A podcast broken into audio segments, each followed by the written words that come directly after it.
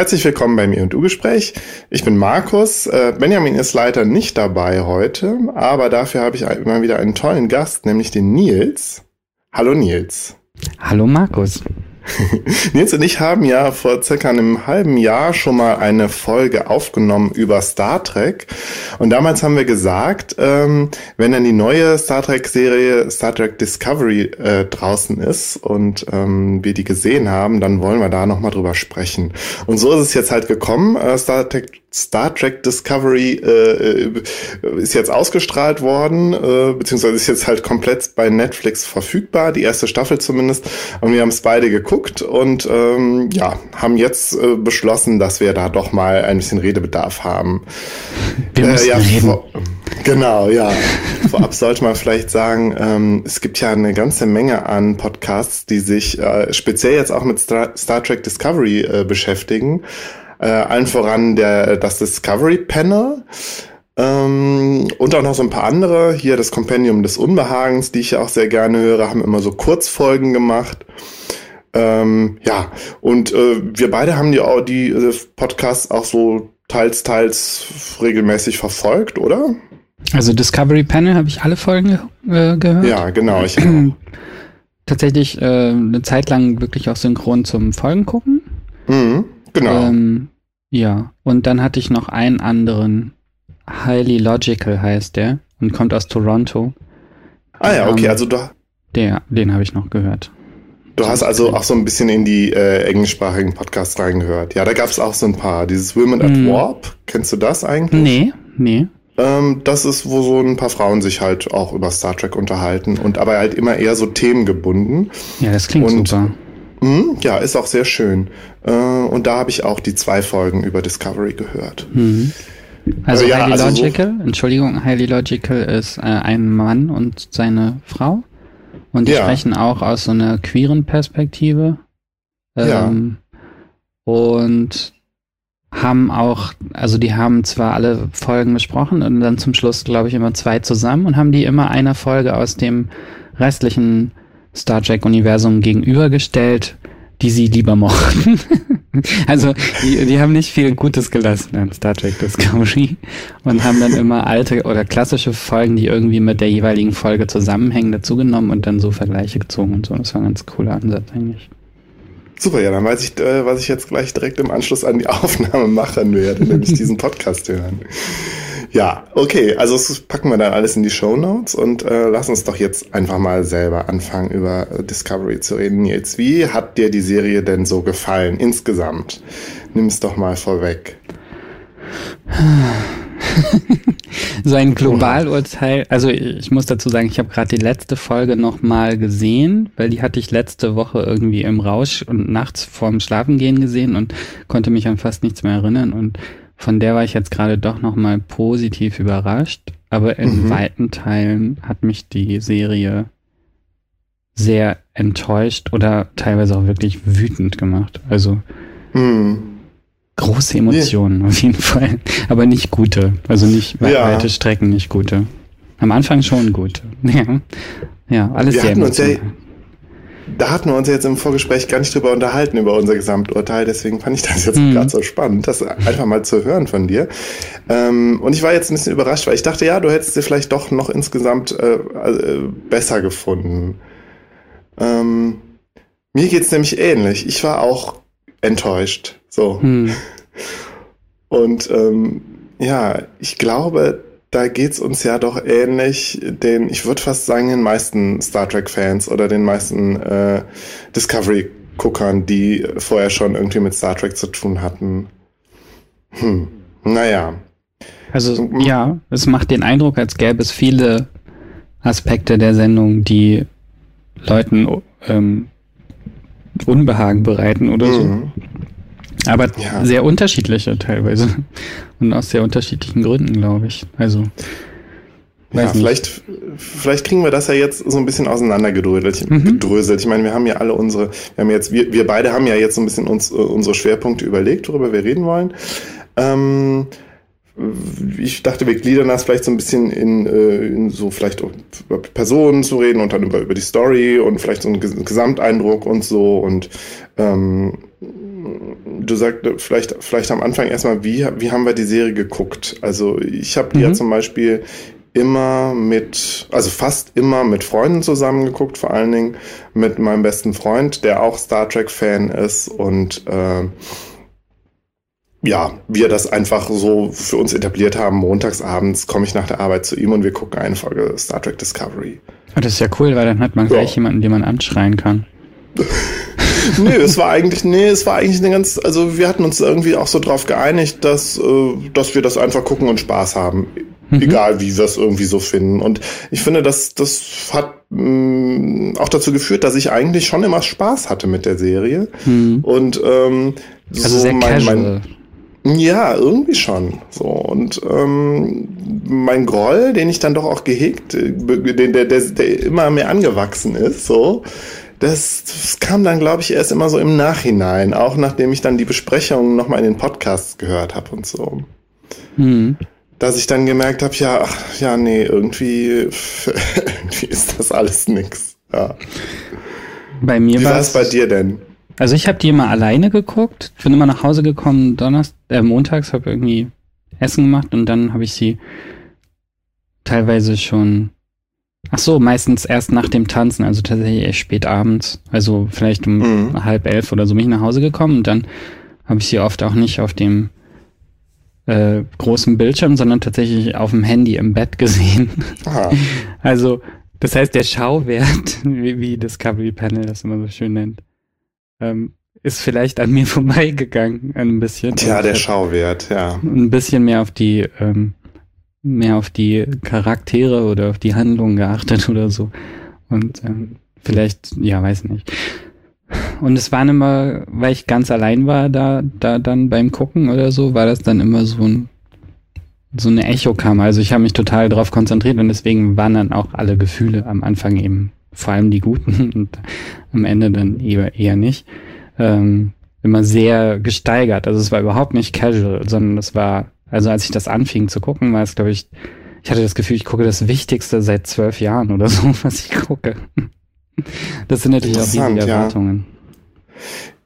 Ja. ja, ja, irgendwie habe ich das tatsächlich relativ schnell von Bord geschmissen. Und nee, aber da habe ich, da habe ich bis zum Schluss dran festgehalten mit dem Anspruch. Ja. Ja. Und deswegen hm. war das dann so ein bumpy Ride. Du sagst ja jetzt gerade schon Schauwerte. Lass uns doch mal über die Schauwerte reden.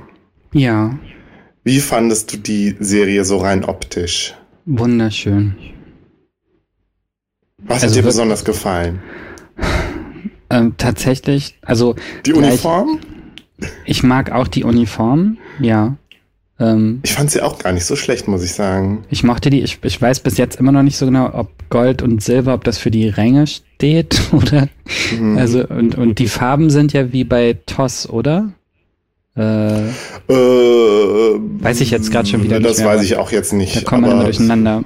Ähm, mhm. Aber ähm, ich mochte die, die Uniformen ganz gerne. Also die mhm. haben mich sehr an die Enterprise-Uniformen erinnert, aber halt in in schöner. Und ich, ich fand es auch überhaupt nicht schlimm, dass die ganze Serie jetzt wirklich kein. Also man weiß ja, dass man am Ende dann ästhetisch irgendwo bei TOS rauskommen muss. Das ist ja immer das, was ich so schwierig oh, finde.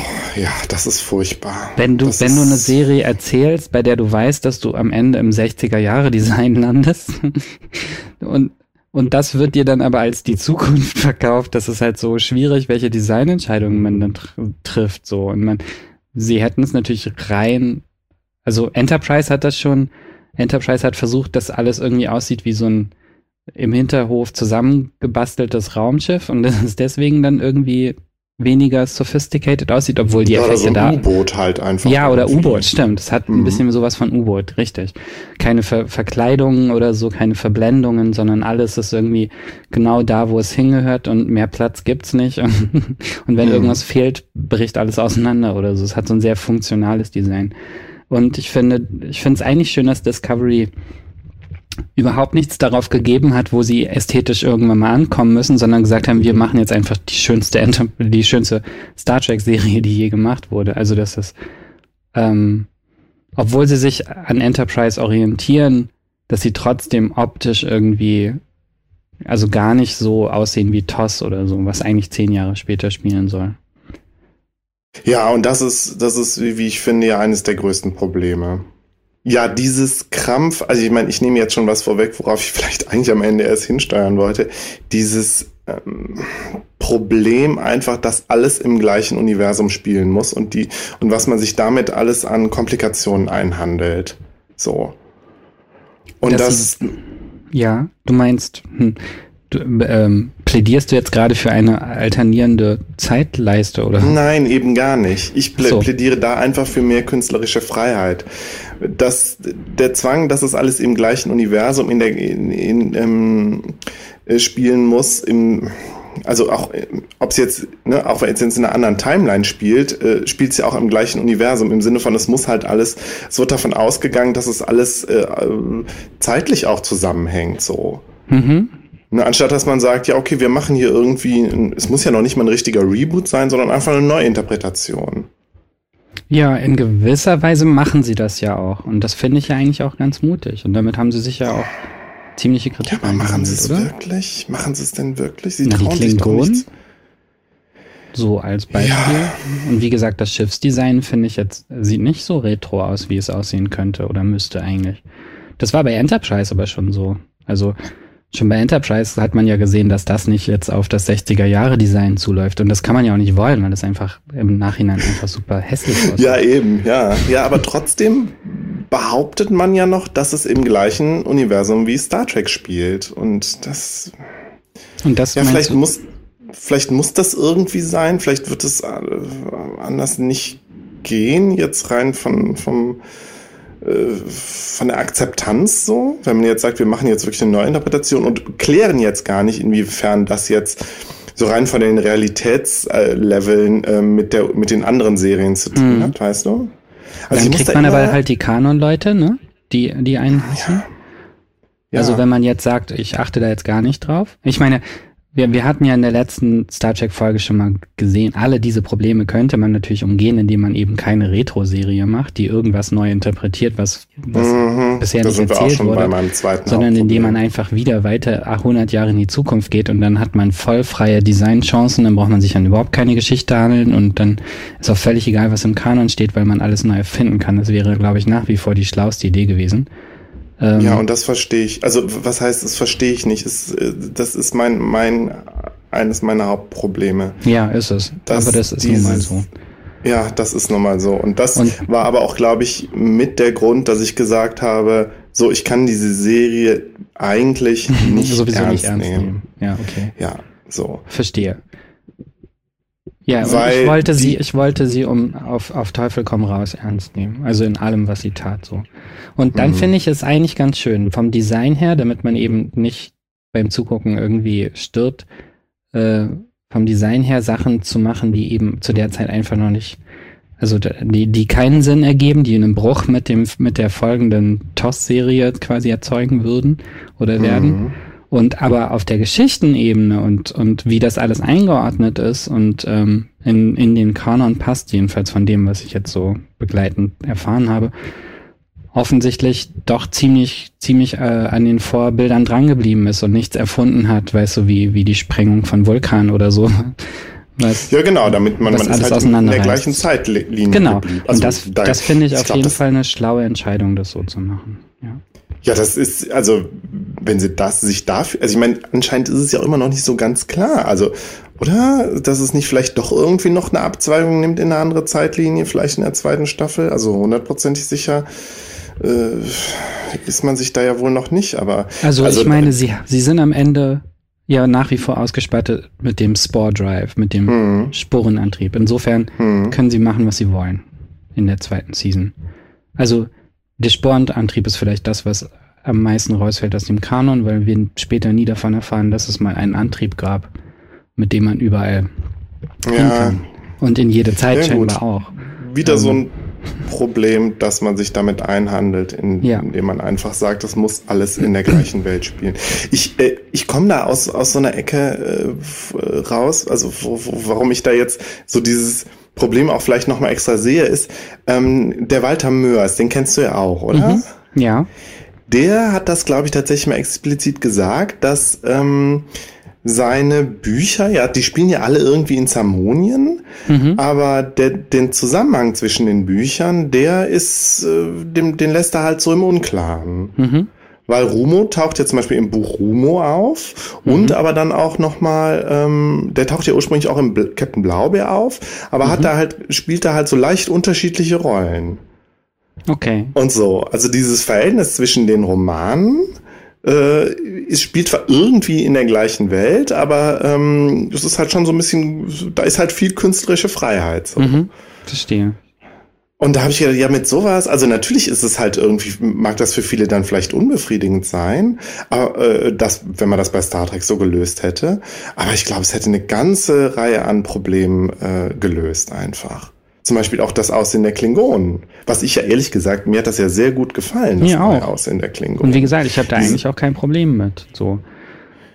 Nee, grundsätzlich habe also ich habe mit, mit dem Aussehen der neuen Klingonen an sich kein Problem, nur dass es jetzt halt irgendwie schon fünf andere Arten von Klingonen gibt äh, also, also ich glaube vier sind es tatsächlich, das ist scheiße. Und das ist eine, eine Fehlentscheidung gewesen. Halt, wenn man davon ausgeht, dass es alles im gleichen Universum spielt und wenn wir davon ausgehen, dass wir dafür keine Erklärung mehr finden. Vor allen Dingen, das Lustige ist ja, dass sie bei Enterprise ja, ja wirklich irgendwie mehrere Folgen dafür aufgewendet haben, zu erklären, warum die Klingonen bei TOS äh, anders aussehen als wie in den darauffolgenden Serien. Mhm. Das haben wie sie ja auch noch erklärt. Genau, wie, wie sie auch bei Star, also bei TNG irgendwann diese Folge haben, wo sie erklären, warum alle Aliens ähnlich aussehen, weil es irgendwie, genau, ein, also ja. nicht, eben nicht wegen des, wegen der niedrigen Produktionskosten, weil alle einfach eine andere Stirn kriegen, mhm. sondern weil irgendwann eine Rasse halt durch das Weltraum fliegt und alle Planeten impft, sozusagen. Ja. Das stimmt, das machen sie äh, hier gar nicht. Genau, also ich finde, dann hat man auch dieses, dieses ganze, ähm, diese ganze Bemühung, äh, dieses, äh, diesen eigentlich diesen Produktions na, Fehler ist es ja nicht, aber dieses, äh, dieses Problem, was eigentlich aus der Produktion, ähm, äh, äh aus der Produkt auf der Produktion basierte, ja, dass man halt äh, den Klingonen einfach mal ein neues Make-up verpasst hat, dass man das halt so im Universum erklärt hat, was ich ja eigentlich total cool finde und was irgendwie sehr wenn viel Spaß gemacht hat. Wenn man es hinkriegt, ja, wenn es, ja. wenn es unelegant wird, ist es eher scheiße, oder? Ja, und ich weiß halt gar nicht, ob die das jetzt bei Discovery noch machen. Nee, glaube ich nicht. Genauso wahrscheinlich, wie sie auch nicht erklären werden, welche, welche Rolle der Spore Drive später spielt oder so. Ja, und das macht mich einfach wütend. so. Aber ansonsten, na weiß ich nicht. Ansonsten verstecken sie eigentlich ganz viele von diesen kleinen Bonbons für die Fans, oder? Also Bezug, Namen auf die anderen Serien und so. Ja, die gab es tatsächlich zuhauf jetzt gerade in der letzten hm. Serie, äh, in der letzten Folge, die du ja auch gerade geguckt hast. Ähm, da gab es auch irgendwie auch diese. Ähm, ach, du, sag, du sagtest ja vorhin, du hättest, hast die alten Filme gar nicht gesehen, oder? Nein, ich habe, nee, genau. Ah, du, ich habe du kennst keine, sie gar nicht, okay. Doch, den genau, Feature-Film habe ich gesehen, den ja. Wahlfilm habe ich irgendwann mal gesehen, den Kahn kenne ich natürlich, ja den Weil man kennt ja doch einiges, weil äh, ähm, da gibt's doch äh, in der letzten Folge jetzt von Discovery, da werden doch diese komischen Viecher, diese Cetiale oder wie die heißen, in so einer Pfanne gebraten. Das sind doch die, die am Anfang von dem Ach, das sind die, die ins, Au äh, dem Chekhov ins Ohr kriechen, ja. Ich habe überlegt, woher kenne ich die denn? Stimmt, genau. auf dem Markt. Ja, genau. Und ja. wir haben halt auch den Tribble und wir haben das Gorn-Skelett ja, und, und, so weiter. Ja. Und das macht ja auch Spaß. Das finde ich auch cool. Oh, ich freue mich auf die Tribble-Folge.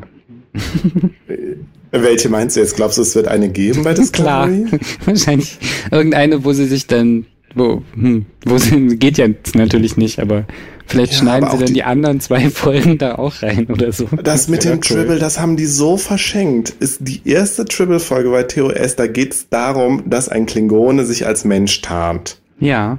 Und der wird enttarnt durch die Tribbles, soweit ich das in Erinnerung habe. Weil die die nicht mögen oder so, ne? ja. Das. Ja. Und jetzt ist, haben wir auf der Discovery einen äh, versteckten Klingon oh, oder eben halt nicht ganz. Ja. Obwohl, ja. ganz ehrlich, jetzt bin ich mir auch wieder unsicher. Ich glaube, vielleicht wird es auch so erklärt, dass es ja eigentlich gar nicht. Nee, es stimmt gar nicht. Oh, jetzt bewege ich mich auf dem dünnen Eis und äh, äh, die äh, drunter Kommis. genau, die drunter Kommis, die, die Fans, die mehr Ahnung haben, werden sich jetzt bestimmt Haare raufen mal wieder. Schaudert an Gregor.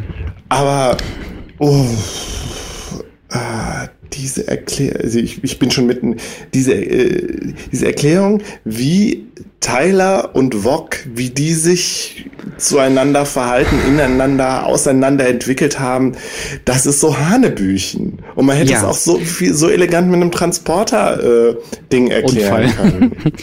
Oder mit ja, aber da, es gab bei Discovery gab, gibt's ja noch keine Transporter, oder? Doch, ah, doch, doch klar, schon. Die ne? beamen ja, ständig. Klar. Äh, boah, nee, das fand ich auch scheiße. Also das gibt's überhaupt. Also ich finde, es gibt ganz viele Sachen, die in sich in dieser Serie erfunden werden und total unlogisch sind oder die mich nicht befriedigend, die mir nicht befriedigend erklärt wurden irgendwie. Ähm, also wie gesagt, in der allgemeinen Einordnung in das Universum sehe ich jetzt nicht so große Probleme. Aber es mhm. gibt ganz viele, also es gibt Dinge, die mich an der Serie stören, die, die ich in sich einfach doof finde oder wo ich nicht so ganz verstehe, was die sollen. Und ähm, warum man das nicht auch anders hätte machen können, um dieselbe Geschichte zu erzählen, ohne dass man irgendwie sowas an den, an den Haaren herbeiziehen muss. Also, und Vogue Tyler ist dann ein gutes Beispiel für, und das andere ist selber der Spore Drive. Also der macht mich wahnsinnig. Mit dem habe ich ja meinen Frieden gemacht. Den ja, finde ich ja wie? Sag mir wie. Wie was? Wie das funktioniert? Wie du Frieden soll? mit ihm gemacht hast. Indem ich mir einfach äh, diverse äh, TNG-Folgen ins Gedächtnis gerufen habe, wo es auch irgendwelche komischen Antriebe gab, wo auch irgendwas oder wo es, es gibt, gab doch alles Mögliche bei Star Trek, irgendwelche Quantenwesen und keine Ahnung. Also das hat schon irgendwie da reingepasst. Also es ist schon im, im Sinne dieser Star Trek Physik ist das schon irgendwie, passt das schon irgendwie rein. Also natürlich ist es völliger Quatsch, aber äh, ich fand es ist jetzt nicht mehr Quatsch als vieles, was wir bei äh, in den alten Serien so gesehen nicht? haben. Nicht? Also, hm. Doch, ich schon. Also zum einen sind es Lebewesen, Pilze, mhm. und die existieren im luftleeren Raum. Ich meine, gut, es gibt auch Space-Lebewesen bei, Enter, äh, bei Star Trek, die habe ich auch immer nicht so ganz verstanden, aber die gibt's ja tatsächlich auch. Also verstehe ich bis heute nicht, wie irgendwie im, mhm. im Weltraum was leben sollen kann, können soll. Ähm, und dann hat es ja so eine metaphysische Ebene, also dass im Hintergrund oder also hinter dem Universum alle Universen durch dieses Myzel verbunden sind. Das aber auf so einer mhm auf der Subraumebene existiert oder so? Ja, letzten Endes ist es wahrscheinlich. Das wird alles nicht erklärt. Das wird alles, das ist, ja. Also, ich meine, du hast insofern recht, dass das, ähm, ja. Es ist halt kein physikalischer Vorgang, sondern für mich nee, ist das so eine, hat das fast was mit Anbetung oder, oder, ähm, Verschmelzung mit einem Lebewesen zu tun oder so. Und dadurch wird es, also ich meine, ich, ja, dadurch wird es halt irgendwie esoterisch. Ich kann es gar nicht erklären. Technobubble ist, ist, ist auch schon esoterisch. immer esoterisch gewesen, aber aber es ist nicht mehr rein These. physikalisch. Nein, ist es überhaupt nicht. Und ja. wir haben, wir verlassen ja auch diese Logik irgendwie von Raum und Subraum. Mhm. Und da gibt's irgendwie noch dieses Sporending. Aber ich meine, es gab ja auch schon diverse Transwarp-Antriebe, die auch. Das äh, stimmt, aber die sind immer sparsam ne? eingesetzt worden, was ich nämlich, also ich, vielleicht stört mich gar nicht so der Mechanismus, was mich stört, ist das Ergebnis, nämlich dass sie eigentlich in jede Zeit und an jeden Ort reisen können. Und was Mit sie Transwarp damit, meinst du? Ja, Nee, nicht hm. mit Transwarp, auch mit dem Spore Drive. Damit hm. können sie ja überall hinfliegen. Sie ja. falten sich, also noch nicht mal fliegen, sie falten sich und dann sind sie irgendwo. Und ich finde, das führt halt die grundlegende Idee der Space Opera total ad absurdum. Also du hast keine Wege mehr. Du gehst nicht dahin, wo, wo irgendwie noch nie ein Mensch zuvor gewesen ist, sondern du tauchst da einfach nur auf.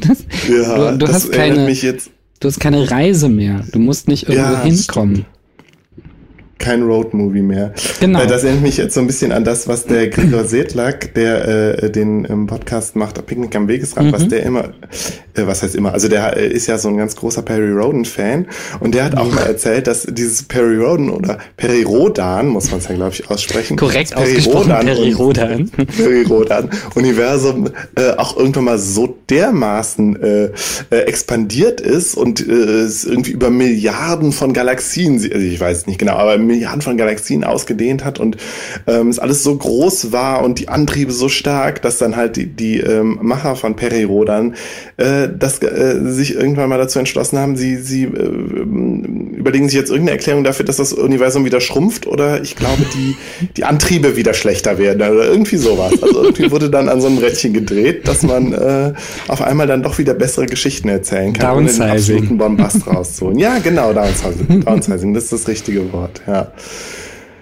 Ja, was ja zum Beispiel bei Enterprise ähm, auch irgendwie ganz gut funktioniert hat. Da konnte man halt nur mit Warp 5 fliegen. Ja.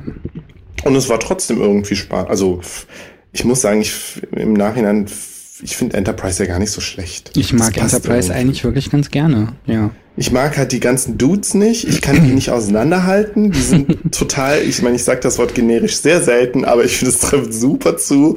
Auf heißt das, du kannst Trip Tucker dich vom Rest, Rest unterscheiden? Ist, sind Trip und Tucker nicht dieselbe Person? Ja, ja, Trip Tucker meine ich, ja. Okay, und dann gibt's ja noch, also es gibt immerhin den einen Schwarzen. Und May der ist auch noch so der Kadett. Mayweather. Und dann, und dann gibt's noch Reed, den Briten, den Waffenfetischisten. genau. Das, ist das der Dunkelhaarige? Ja, der, der Brite, der immer Britisch spricht und immer ganz. Ich habe das ja immer auf Deutsch geguckt. Achso, ja, aber ich glaube, ich weiß schon. Ist und keine Freunde, Freunde hat und so und, und in seiner Waffenkammer sitzt und alles abballern möchte.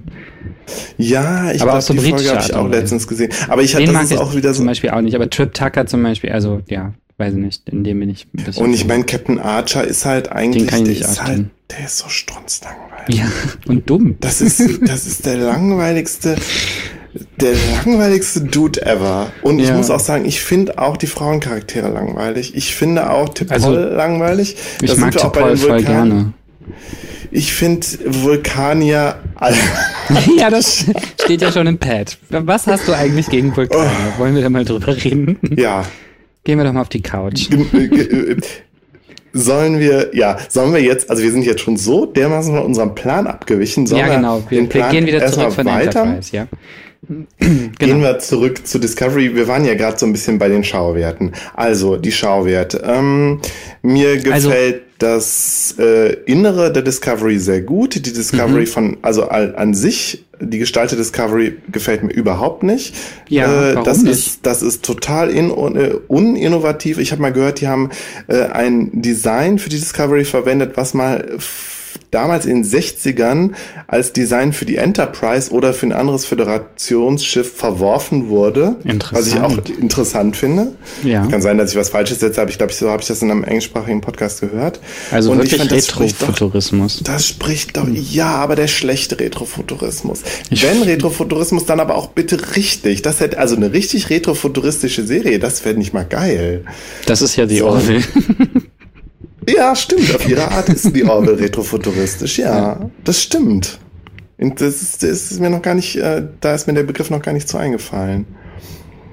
Ähm, aber ich dachte jetzt eher an so einen Retrofuturismus äh, irgendwie so in 60er Jahre Design. Mhm. Also halt tatsächlich dann wie, wie TOS. Die Jetsons als Live-Serie, das wäre doch cool. Ja, irgendwie sowas. das hätte ich, das hätte ich tatsächlich äh, geil gefunden. Ja. Ähm, eine große Enttäuschung fand ich bei Star Trek Discovery auch die Raumschiffe der Klingonen. Man hat die nie so richtig gesehen und ich die sahen irgendwie ganz. Ich kann mich an nichts erinnern, außer jetzt gerade also, die. Das Sarkophagschiff fand ich ganz cool, wobei ich es auch nicht verstanden habe. Ja, ich weiß nicht. Aber auch bei den neuen, bei den, bei den J.J. Abrams Filmen, da sind die Raumschiffe alle scheiße. Das ist irgendwie alles so amorph und irgendwie gleichzeitig auch bombastisch und, hm. oder ich, nee, verwechsel das jetzt auch mit diesem Raumschiff von, bei Nemesis da. Das, hm. Also, was mir gerade bei Star Trek auch so gut gefallen hat, ist, dass die einzelnen Spezies ihre unterschiedlichen äh, Raumschiff-Designs haben und dass ja. diese Raumschiff-Designs immer ganz ähm, charakteristisch sind. Und ja. da glaube ich, das ist ja bei Babylon 5 auch noch mal stärker, da hat mir das ja auch sehr gut gefallen. Äh, und jetzt bei Discovery habe ich mir irgendwie da mehr erwartet. Und Discovery also es gibt ja nicht so viele Rassen, aus. die man sieht. Ähm, du hast Rassen gesagt. Entschuldigung, es gibt ja nicht so viele, ich bin Englisch. es gibt ja nicht so viele Spezies. Space Races. Wobei, wir können ja immer noch drüber diskutieren. Also da sie miteinander kreuzbar sind, sind es eigentlich Rassen.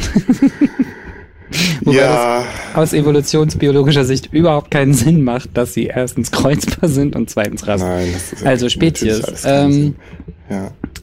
Wir ähm, können einfach sagen Völker. Völker. Völkerhöht. Ja. ähm, äh, wo waren wir? Ähm, ja, äh, also ich wollte sagen, dass ich die Schiffe mag, also sowohl die ähm, Discovery als auch die Shenzhou. Die Shenzhou finde ich auch die hat mir auch schön. Die hat mir sehr gut gefallen, ja. Äh, die Shenzhou ist aber, glaube ich, wirklich ein ähm, orientiert auch an den späteren Wissenschaftsschiffen. Also ähm, ich glaube, die die gibt's dann später auch so ähnlich mit so diese ganz lang gezogenen Warp-Pylonen. Die finde ich eigentlich voll schön. Und das mag ich auch an der Discovery. Und ich mag auch dieses Dreieck als, äh, als Unterteil total gerne. Und dass die Warp-Pylonen so lang gezogen sind, mag ich auch voll gerne. Also ich finde das Design eigentlich total schön. Gerade, dass es so zwei flache Teile sind, die eigentlich verbunden sind und dass es gar nicht so was Dreidimensionales hat, sondern dass beide Teile recht flach sind. Das ist ein bisschen wie das Flat Design oder so bei, bei den neuen Apps. Ähm, ja, ja, ja. Ach, ich meine, ich dachte jetzt auch gerade, ja gut, die haben sich bestimmt für das Design entschieden, weil sie halt dann doch irgendwas genuin äh, TOS-haftes hatten, haben wollten oder was hm. TOS-haftes. Wie ja. fandst du denn die Enterprise ganz am Schluss in der letzten Folge? Da sieht man ja die war okay. die Enterprise. Die war okay.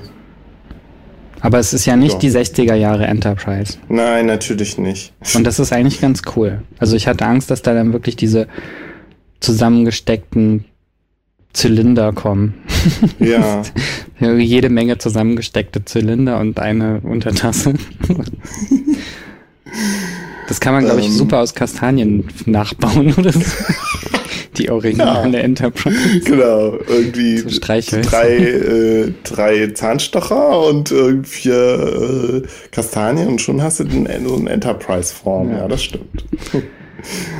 ähm, ja, äh, was mir noch bei der bei den Schauwerten aufgefallen ist, fand ich, dass da doch immer, dass ich immer mal wieder das Gefühl hatte, ah, das erinnert mich an gerade an die späteren äh, TOS-Filme, die späteren Kirk-Spock-Filme. Also gerade so irgendwie ähm, das unentdeckte Land und der äh, der ja äh, sehr unbeliebte fünfte Film, den ich aber das war mit äh, der ähm, ah, wie hieß der nochmal?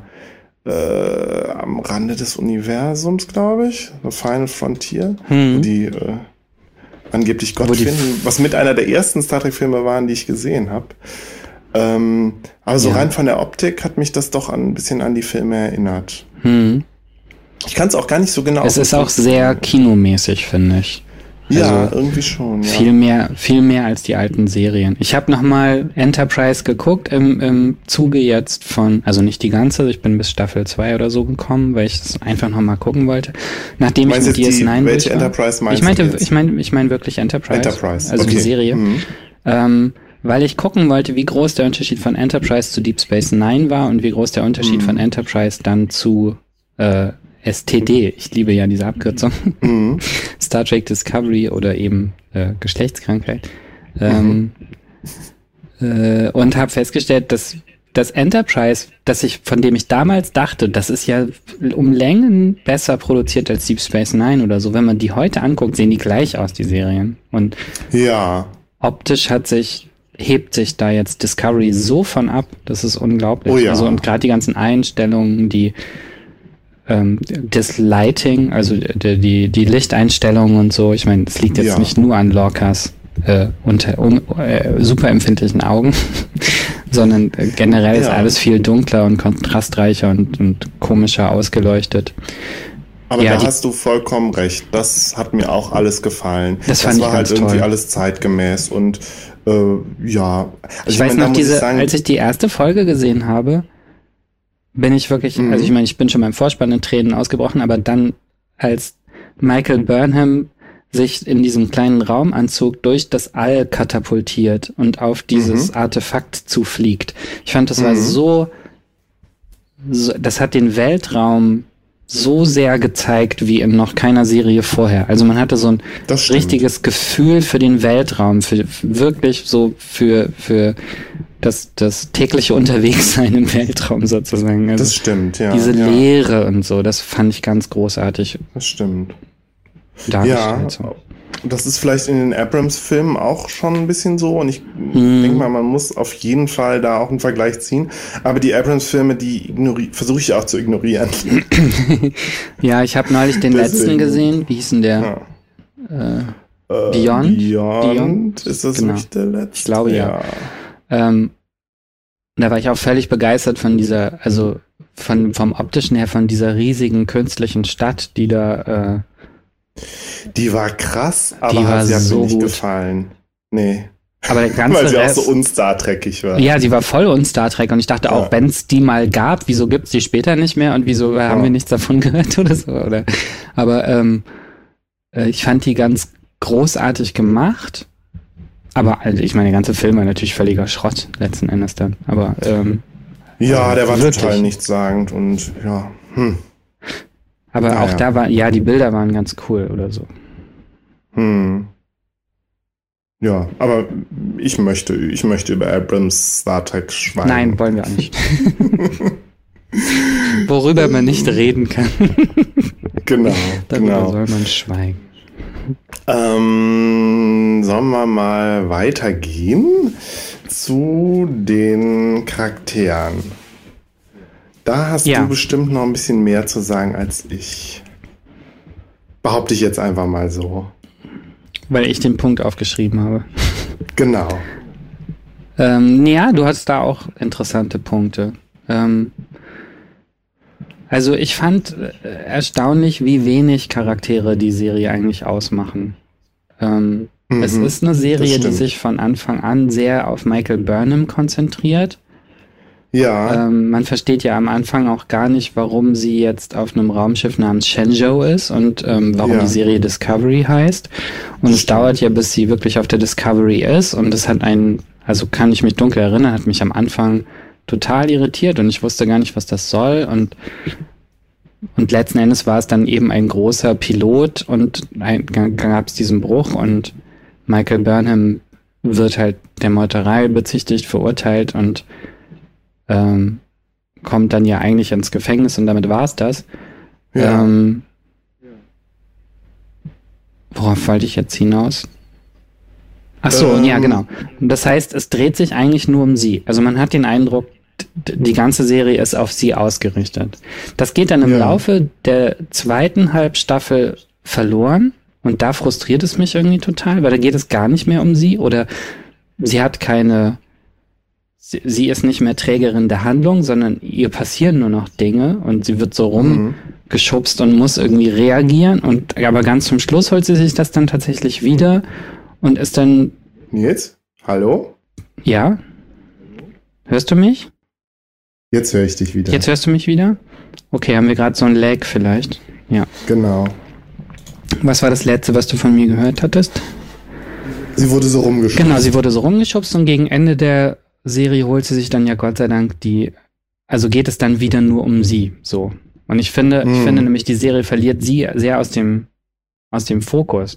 Was ja auch okay stimmt, wäre, wenn ja. es einfach eine ganz normale Brückenmannschaft gäbe und dann mhm. folgt man mal diesen und mal den Charakteren. Aber ich finde, es sind doch sehr wenige, so verglichen mit den anderen Serien, denen man da mhm. ähm, folgen kann. Mochtest du Michael Burnham? Tja. Ähm. es ist schon erstaunlich, wie lange ich jetzt, wie, wie, wie, wie lange es dauert, bis ich da auf eine Antwort komme. Ich muss spontan denken, daran denken, dass ich damals, als ich äh, DS9 gesehen habe, dass ich Kira viel interessanter fand. Mhm. Und dass ja. Burnham jetzt so, ja, tja, die ist mir, die, ja, also ich muss aber auch ehrlich sagen, das hat, äh, und dann sind wir, wären wir jetzt schon beim dritten Punkt, nämlich Story, äh, das hat damit zu tun, dass ich ihre Story einfach nicht interessant finde und ich äh, dieses Problem oder diese, diesen Konflikt, den sie hat, dass ich den halt nicht interessant finde. Ich könnte jetzt, den Widerstreit jetzt mal überlegen, was der, war denn? Ja. Ja, so. Diesen Widerstreit also, zwischen der vulkanischen und der, der menschlichen ja, Hälfte, meinst du? Und das hatten wir schon so oft. Das hatten wir schon so oft. Und da sind wir das wieder wir bei, bei, bei meinem großen Problem warum denn die Vulkanier? Warum denn die scheiß Vulkanier? Entschuldigung, dass ich das jetzt so sage, aber die Aber Vulkanier gehen das haben wir ja. sind so langweilig. Ich, wir haben die Vulkanier auserzählt. Wir haben sie wirklich komplett auserzählt. Genau wie wir die Klingonen auserzählt haben. Hm. Das ist, das, das kann doch nicht wahr sein. Und dann sind da schon wieder die Vulkanier. Mit ihrer Logik. Das ist doch aber ein andauernder. Das ist doch, der, der, das gibt's doch in jeder, in jeder Serie, ob es jetzt ein Vulkanier ist oder nicht. Also du hast in der ersten hast du Spock, bei TNG hast du äh, Data, der das durchgeht. Bei Deep Space. Ja, aber da geht's ja eher um dieses Pinocchio-Ding, dieses Menschsein wollen. Nee, oder da geht's ja halt auch ganz oft Ding. um Gefühle. Was sind Gefühle und sind Gefühle wichtig? Ja, aber. Später mit dem Emotionschip und so. Also, ich, ich habe äh, Data eigentlich immer so als einen. Ähm, abgesehen davon, dass er ein Mensch sein möchte, was ja Vulkanier nicht möchten, weil sie sind Vulkanier.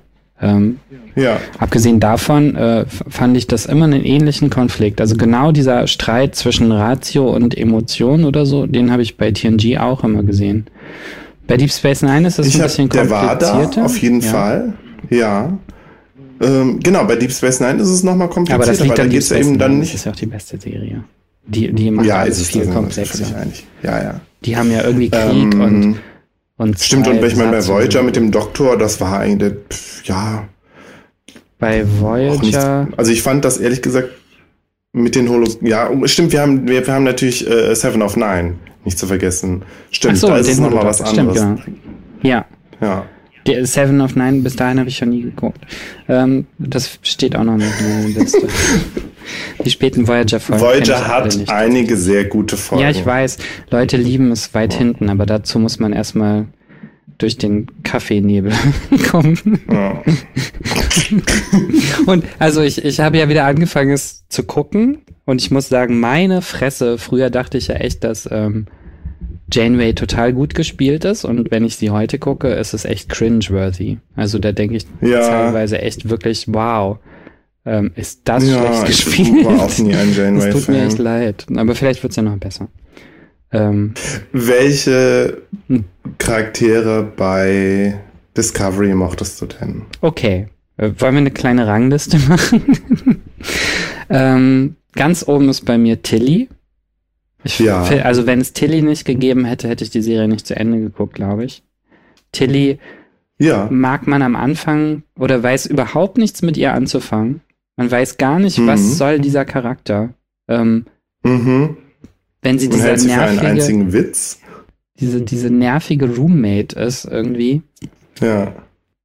Und ähm, das, man merkt aber ganz schnell, dass man ihr damit irgendwie Unrecht getan hat und dass sie halt so ist. Und ich liebe das, dass sie halt so ist und dass sie selber auch weiß, dass sie so ist. Mhm. Aber dass sie das so so entschuldigungslos auch so ist. Also, dass sie das einfach durchzieht und, und dass du dann mit der Zeit eben merkst, dass da drunter irgendwie so eine krasse Ambition brennt und, und dieses Gefühl, was wert zu sein und so. Und ähm, das mochte ich total gerne an ihr und außerdem ist sie eine ganz fantastische, also ihre Rolle ähm, hat einen ganz tollen Humor, den ich sehr, sehr liebe. Ja. Ja. Ja, nee, ich kann dir in, in allem zustimmen. Am Anfang dachte ich auch, oh, das wird vielleicht anstrengend mit dem. Genau, das ist genau das Klischee, was sie bedienen ja. wollen am Anfang. Und, das, und, dann fühlt man sich ja. selber fühlt man sich selber ertappt, weil man denkt, ah, ja. so eine anstrengende Frau, muss die denn so? Ja. Und dann, das, dann macht die alles richtig. Das ist so toll bis zum Schluss, ja. wenn sie irgendwie. Ja, das stimmt. First of all, I'm totally high. Ja, das war sowieso die beste Szene. Und da fand ich auch, ich habe es in, der, ich hab's in der Synchronisation geguckt, ich mochte da auch total die Synchronisation, wo sie dann so sagt, äh, äh nicht so viel. da musste ich so lachen. Vielleicht sollte ich mir die nochmal synchronisiert anhören. Ich fand die nämlich auch super synchronisiert, als ich das mal reingehört habe in der ersten Folge, mhm. weil ich dachte, okay, du bist ja total drüber, aber im Original ist sie halt genauso drüber und das ist genauso so richtig so. Ja. So, an zweiter Stelle müsste dann, naja, eigentlich Kalber, weil ich den auch total geil finde, aber der stirbt dann ja irgendwie und ich weiß nicht, der wird nie eine richtige Person für mich. Der ist für mich, ja. der ist für mich wirklich ein, mehr so ein, wie heißt denn das, so ein, so ein MacGuffin? Nein, so schlimm ist es nicht, aber so ein Handlungsding. Also es geht mhm. eigentlich mehr darum, dass er dann stirbt, als darum, dass er ja. da ist. Was ich der Serie natürlich wahnsinnig übel nehme. Und danach wäre es dann schon Stamets, den ich total cool finde. Bei dem ich auch am Anfang, als er angelegt wird, dachte so, ui, du bist jetzt aber schon irgendwie klischee-mäßig schwul. Also ich darf das sagen. Ähm, ähm, warum dachtest du das? Weiß ich nicht. Ich fand, weil er so flippig war, also nicht flippig, flippend, also zickig. Er war einfach wahnsinnig ja. zickig in der ersten Begegnung mit ihm. Und andererseits ist das aber seine tragende Qualität, die dann wirklich immer zu, zu, zu, äh, also selbst in seiner bösen Form, ja, äh, dann immer zum Tragen kommt. Und, und ich finde das total cool. Also, äh, weil nämlich genau nicht der Versuch gemacht wird, ihn irgendwie äh, zu normalisieren oder so. Ich, klingt jetzt irgendwie ganz schlimm, aber ich finde, der hm. hatte dadurch einen ganz eigenen Charakter und ich mochte den voll gerne. Ich konnte Stamets irgendwie nicht so richtig zu fassen kriegen. Nee. Also ich konnte den, ja, weiß nicht, vielleicht bin ich dann doch auch irgendwie zu, also, hm. Ich weiß nicht, ich hätte mir ihn vielleicht nerdiger gewünscht. Aber das habe ich irgendwie. Macht er nicht diesen einen super Nerd-Witz? Wie, wo war das? Äh, ich weiß nicht, aber irgendwie hat er das, das, das hat dann er ist bei mir nicht, hat für mich nicht so funktioniert. Okay, ich er hat doch aber diese wahnsinnige Liebe zur Wissenschaft. Also er ist ja. Ja, das hat er, aber das, da hatte ich immer das Gefühl, ja, das wird nur so gesagt. Irgendwie kaufe ich ihm das nicht ab. Hm. Ich muss an diese Szene denken, wo er irgendwas erklärt und Tilly sagt, that's fucking cool. Und er mhm. guckt sie an und also irgendwie das erste Mal, dass jemand fuck gesagt hat in, in Star Trek. Und er guckt sie mhm. an, wie, als wäre das jetzt so der totale Etikettenbruch. Und dann meint er, yeah, mhm. you're right, it's fucking cool. Also, dass er so auf ihrer Welle ist, dass, dass ich glaube, mhm. also ich nehme ihm total ab, dass er total gerne Mykologe ist, weil man sieht ja auch, mhm. dass er auf der anderen Seite im Spiegeluniversum einfach überhaupt gar keine ethischen Bedenken hat für irgendwas. Hauptsache, er kann seine Forschung machen. Weißt du? Mhm. Und, und ich finde, das ist auf dieser Seite auch so. Er, man weiß gar nicht, in welcher Ebene auf der Hierarchie er steht zum Beispiel. Weiß ich bis zum Schluss nee, das nicht. stimmt, ja. Ähm, ja. Er hat, glaube ich, keinen militärischen Rang. Er ist einfach requiriert worden als Zivilist. Er, mhm. er muss schuften für Lorca und das findet er nervig, aber nicht, weil er schuften muss, sondern weil Lorca ihm irgendwelche Vorschriften macht oder so. Und ich mhm. meine, er geht ja wirklich bis über die körperlichen Grenzen hinaus und, und ja. alles, was er sich antut, tut er sich ja auch selber an. Also ich meine, er ist ja, ja also schon der Inbegriff irgendwie des sich selbst aufopfernden Wissenschaftlers mit allen ethischen Bedenken, die das mit sich bringt. Also dass er nämlich gar nicht drüber nachdenkt, welche Konsequenzen das hat oder so. Tja. Und eigentlich wird er nur, also das einzige andere Motiv, was er hat, ist halt seine Liebe zu Calvert. Und da, man hat immer das Gefühl, dass der ihn runterholt oder auf den Boden hält oder so. Hm, ja. ja, ja, ja, ich sehe das auch schon alles, aber ich weiß auch nicht warum. Aber ich merke jetzt halt auch noch mal wieder, wie, wie wenig insgesamt mich dies, die Charaktere fasziniert haben. Also abgesehen vielleicht wirklich von Saru, mhm. ähm, über den wir bestimmt gleich ja. noch sprechen. Und du hattest bei hm. Stamets hm. und Kalber jetzt überhaupt nicht dieses Gefühl, wow, endlich werde ich repräsentiert? Nein. Nein. Okay. Weil ich ein schwules Paar gesehen habe. Ja, okay. Repräsentiert mich natürlich 1A. ähm, und ja, natürlich habe ich mich gefreut, klar. Natürlich kamen sie aber, als Paar daher. Ähm, es hat Bitte? Natürlich kamen sie als Paar daher, ja. Sicher. Ja, und auch in, in also ich, ich meine, es ist ja schon irgendwie interessant, so, also auch im, im positivsten Sinne, dass das einzige Paar, was wir, naja, das stimmt ja nicht später, also zumindest am Anfang, was wir am Anfang sehen, ein schwules Paar ist. Mhm. So. Und ähm, ja, die sind irgendwie ja. für eine Zeit lang sind sie der Anker der Stabilität. Mhm. Ja, schon. Während alle anderen nicht ja. so genau wissen, was los ist oder so. Und dann, das kehrt sich dann aber sehr um. Das finde ich dann auch ziemlich traurig. Weil, ja. Durch den Tod von Carper. Ja. ja. Und vor allem durch diesen mechanistischen Tod. Also ich finde, es hat Es geht nur darum, also es geht zunächst darum, quasi Leiden zu produzieren für Stamets, weil das eben sein Schwachpunkt ist oder ja. nicht genau, weil, weil man ihm damit irgendwie so eine Wunde zufügt.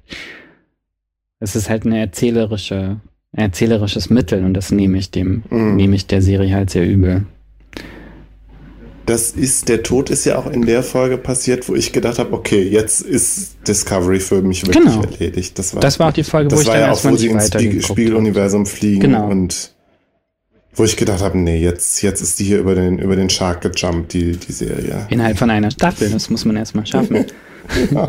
die, die, nimmt einen nämlich mit. Das ist eine Menge Feels, die da entstehen im Laufe der Staffel. so. Ja, ja. Und, und es ist alles, also manchmal wünscht man sich die Episoden herbei. Ging dir das auch so? Du meinst mehr Einzelepisoden? Ja, ich fand zum Beispiel, also eine meiner absoluten Lieblingsfolge, die alle hassen, ja. ist diese Matt-Folge, in der sich die Zeit immer wieder und wieder holt. Die auch mit so am, am eigenständigsten. Ja, genau, ne? genau Vielleicht deswegen. Neben dieser Planet, wo die auf dem Planeten sind. Ähm, ja, ich fand die auch gar nicht so schlecht. Ich fand die so unglaublich lustig. Hm. Weil wir, da war irgendwie so viel von diesem, also da hatte, es hatte diese Ebene von, äh, was machen die eigentlich im Alltag? Ja. Ähm, es hatte im Hintergrund ein lesbisches Paar auf der Party, das man aber nur so nebenbei sieht. Ähm, ja. Ist mir gar nicht aufgefallen.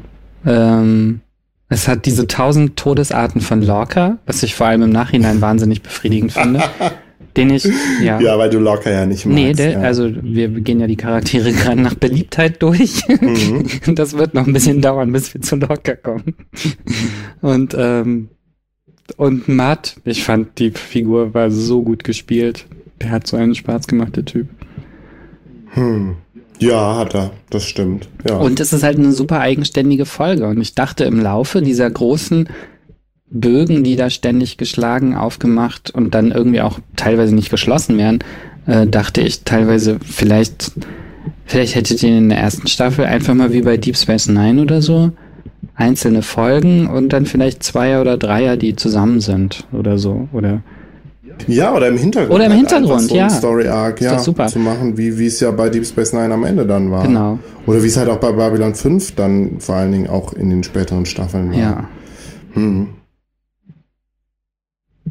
Aber ich finde, sie haben sich, kommt, ja. sie haben sich so handlungsbögenmäßig sehr verhoben in, in der ganzen Serie. Also, ja, ich, ja, weiß nicht. Das ist mein Eindruck jedenfalls.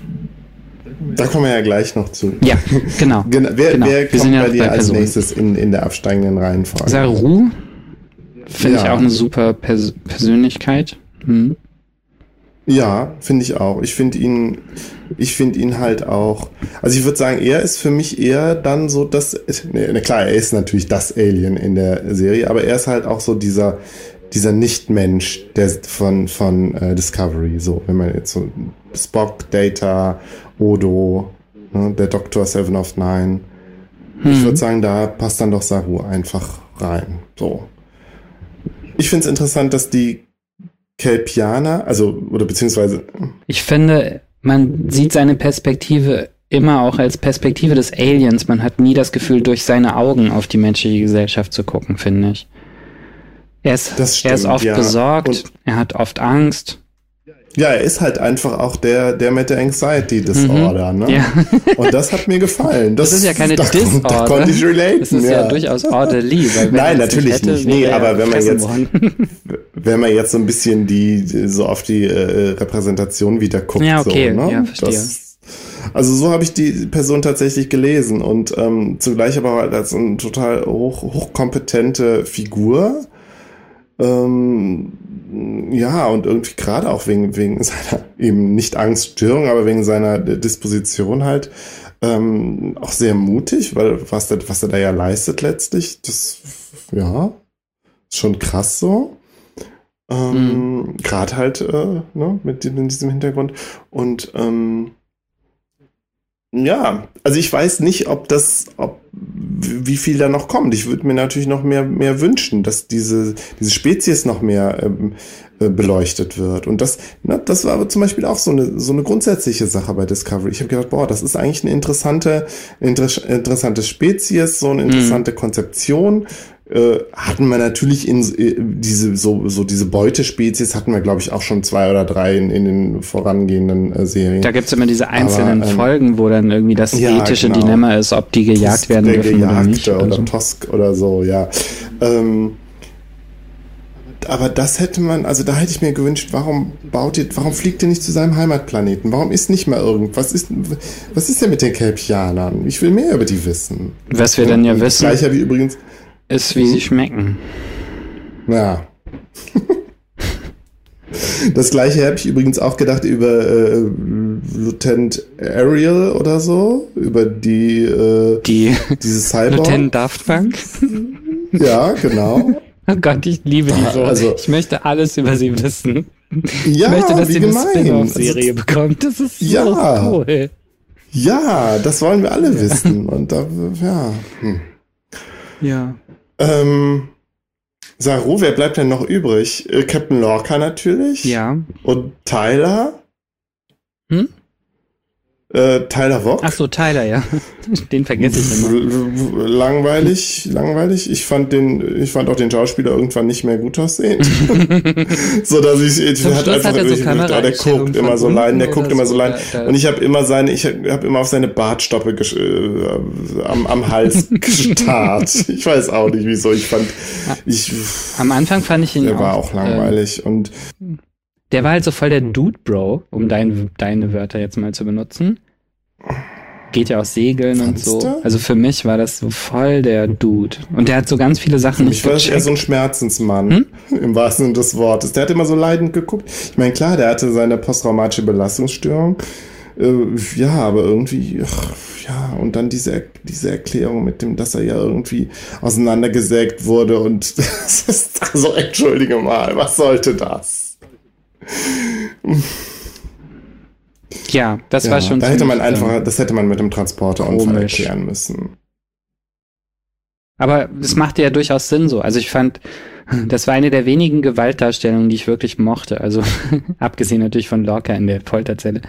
Ähm, äh, wo er dann zusammengesägt wird und quasi umoperiert wird. Ich fand so. das ganz furchtbar. Es hat mir überhaupt nicht gefallen. Ich finde das richtig eklig. Ja. Vor allen Dingen, weil ich mir das noch wirklich so vorgestellt habe und ja. gedacht habe, der wird jetzt wirklich komplett zersägt das ist auch und total zusammengesetzt. Krass. Also ich fand, und ich ja. fand das aber ganz gut. Also die Idee finde ich eigentlich nicht schlecht. Was ich überhaupt nicht verstanden habe an diesem ganzen Ding ist, was sollte der auf dem Schiff? Also was hätte er maximal erreichen können, wenn das jetzt geklappt hätte mit dem, mit dem Schläferstatus? Ja. Das habe ich überhaupt nicht kapiert die Ambitionen von, von Laurel, oder wie sie hieß. Darüber zu wechseln waren, so, ja. Laurel. Waren ja auch, nein, ihn, ihn als Spion dahin zu schicken, waren ja auch irgendwie dann doch relativ gering irgendwie. Ja, der soll irgendwie das, die Discovery für uns erbeuten oder genau. zumindest ausspionieren oder so. Irgendwie war das doch, ne? Das, ja, und dafür dann diese krasse ja, Prozedur. fand ich auch halt so. Das, tja. Und an der Stelle halt auch wieder großes äh, Potenzial verschenkt. Man hätte das ja auch mit, mit diesem Augment-Virus erklären können. Ne? Also ich meine, wir hatten schon mal ähm, das Problem, dass Klingonen und Menschen äh, mhm. irgendwie mal gleich aussahen und so. Mit so einem Virus hat man das ja, wie ich das eben schon gesagt habe, bei Enterprise erklärt. Mhm. Und ähm, das hätte man doch jetzt auch so machen können.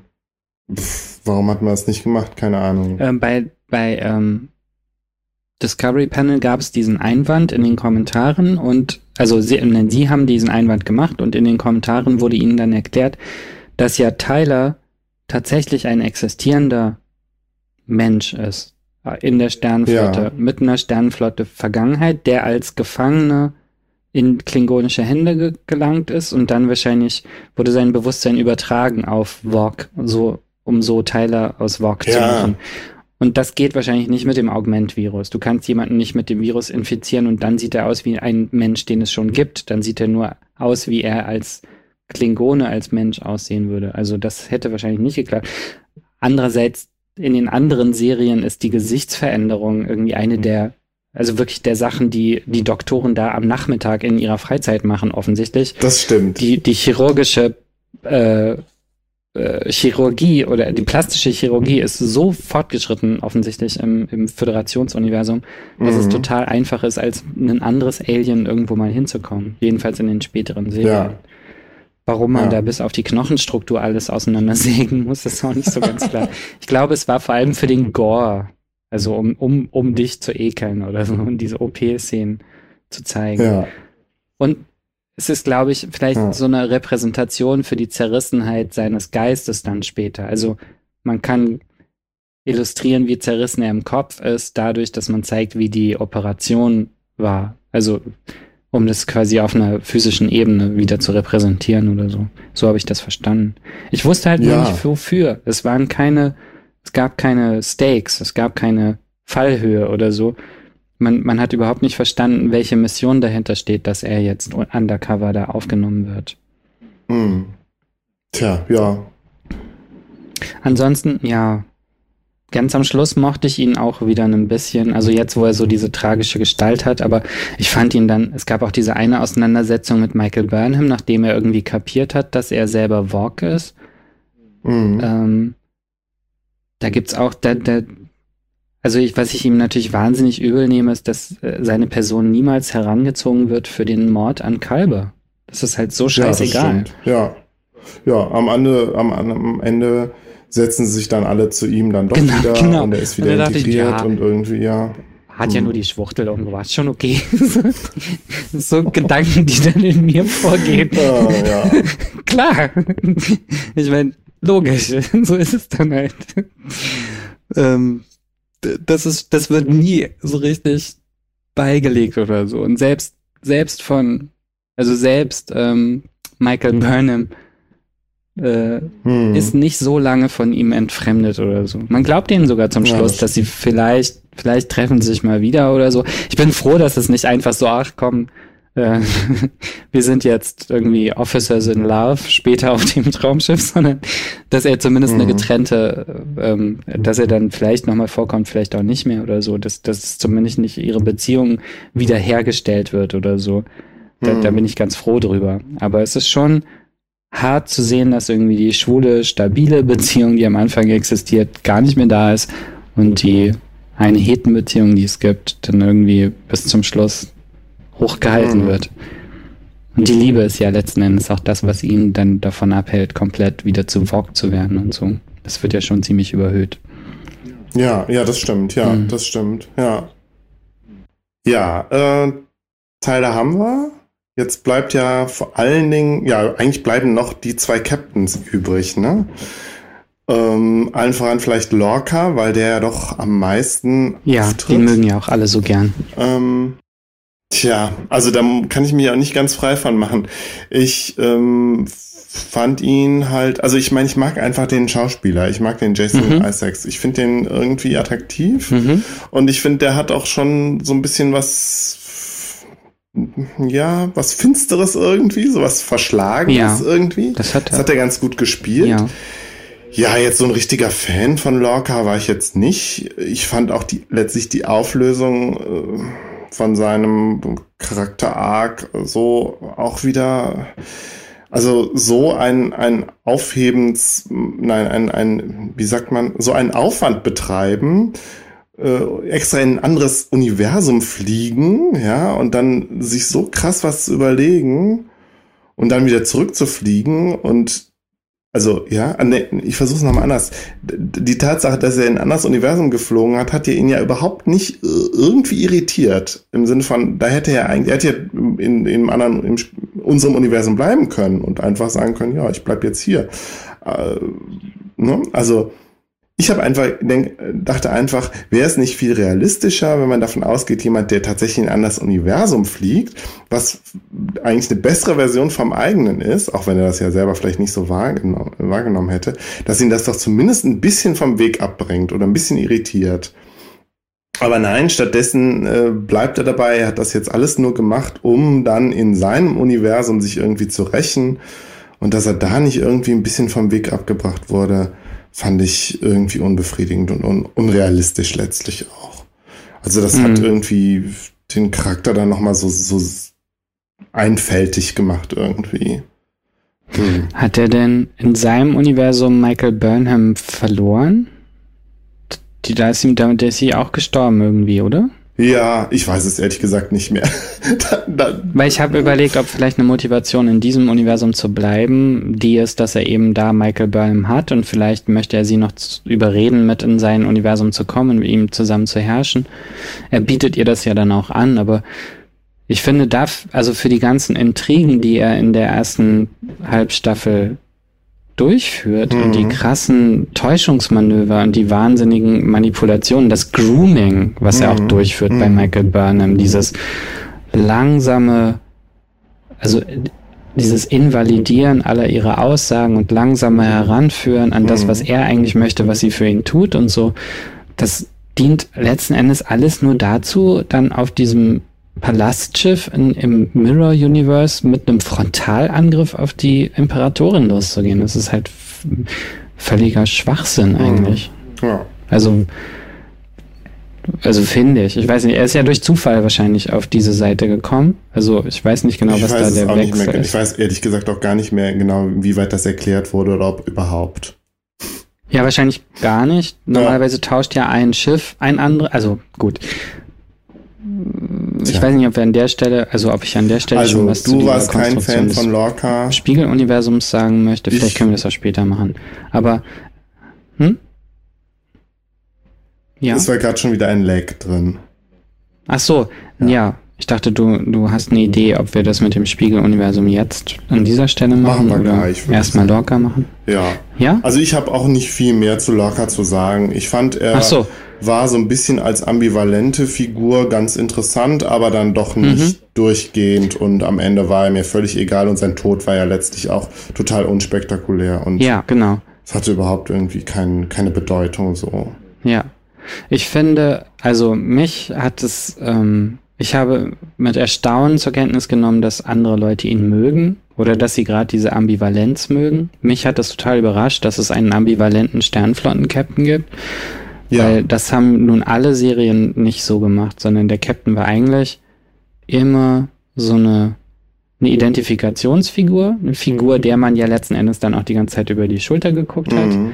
Ähm, bei Archer hat es jetzt nicht so funktioniert, das haben wir ja schon thematisiert, weil aber da gibt es bestimmt auch Leute, die sich mit Archer identifizieren und ähm, das waren halt immer aufrechte Persönlichkeiten, die dann zwar durch äh, irgendwelche ethischen Struggle durch müssen oder so, aber am Ende ist dann wieder klar, man ist Starfleet. Und ich finde, bei Lorca hat man sehr schnell gemerkt, dass er nicht Starfleet ist. Also der, der, ja. dem waren halt seine Untergebenen egal. Ja, das wird am Anfang ja aber immer ja noch so ein bisschen im, im, im Unklaren ja, wir sind, im Sinne von, ja, genau, wir sind, wir sind hier der heiße ja. Scheiß, wir genau, sind hier ja. die Starfleet Elite und so. Genau, das klingt dann, das klang ein bisschen wie bei, weiß nicht, ich muss gerade an Flatliners denken oder so, Irgendw irgendwelche Leute, die oder oder Startup-Unternehmen, weißt du, die die sich sagen, dass man so jung und innovativ ist, dass man keinen Betriebsrat braucht oder so. Also, die, irgendwie okay, auch so ein Framing, so ein Framing ja. von Scheißverhaltensweisen dadurch, dass man irgendwie die innovative Elite ist. Und vielleicht ist der Rest so jung und, und naiv, dass sie irgendwie alle mitmachen, aber ja, das war schon so ein bisschen rüber am Anfang, ja. Genau, also diese Joggingrunde und so.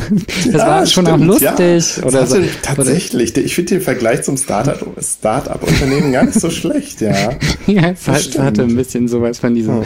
wir sind jung und gewinnen den Krieg oder, oder Starship Troopers oder so. Es, es ging in so eine ja. komische Ecke oder so und ich mochte, also ich, ja, ich wusste, ich wusste halt überhaupt nicht, warum er Michael Burnham genommen hat zum Beispiel. Das widersprach schon in der ersten Folge nach dem Pilot, also in der dritten Folge eigentlich, nimmt er sie in seine Mannschaft auf, statt sie in, in ihr Exil zu schicken. Und das kapiere ich halt total. Ich weiß es also ehrlich gesagt ich, auch nicht mehr. Ich hab's, äh, also da merke ich auch mal. Es gab da keinen Grund für. Er hat einfach nur gesagt, also, dass er sie braucht, weil sie das kann. Also weil sie irgendwelche Expertisen hat. Ich weiß gar nicht mehr, was ihre Ich merke mal wieder, war. wie oberflächlich ich die Serie geguckt habe. Vielleicht war es auch wirklich gut, dass ich sie oberflächlich geguckt habe und mir viele Sachen ja. dann, dann doch nicht aufgefallen sind. Viele Ungereimtheiten.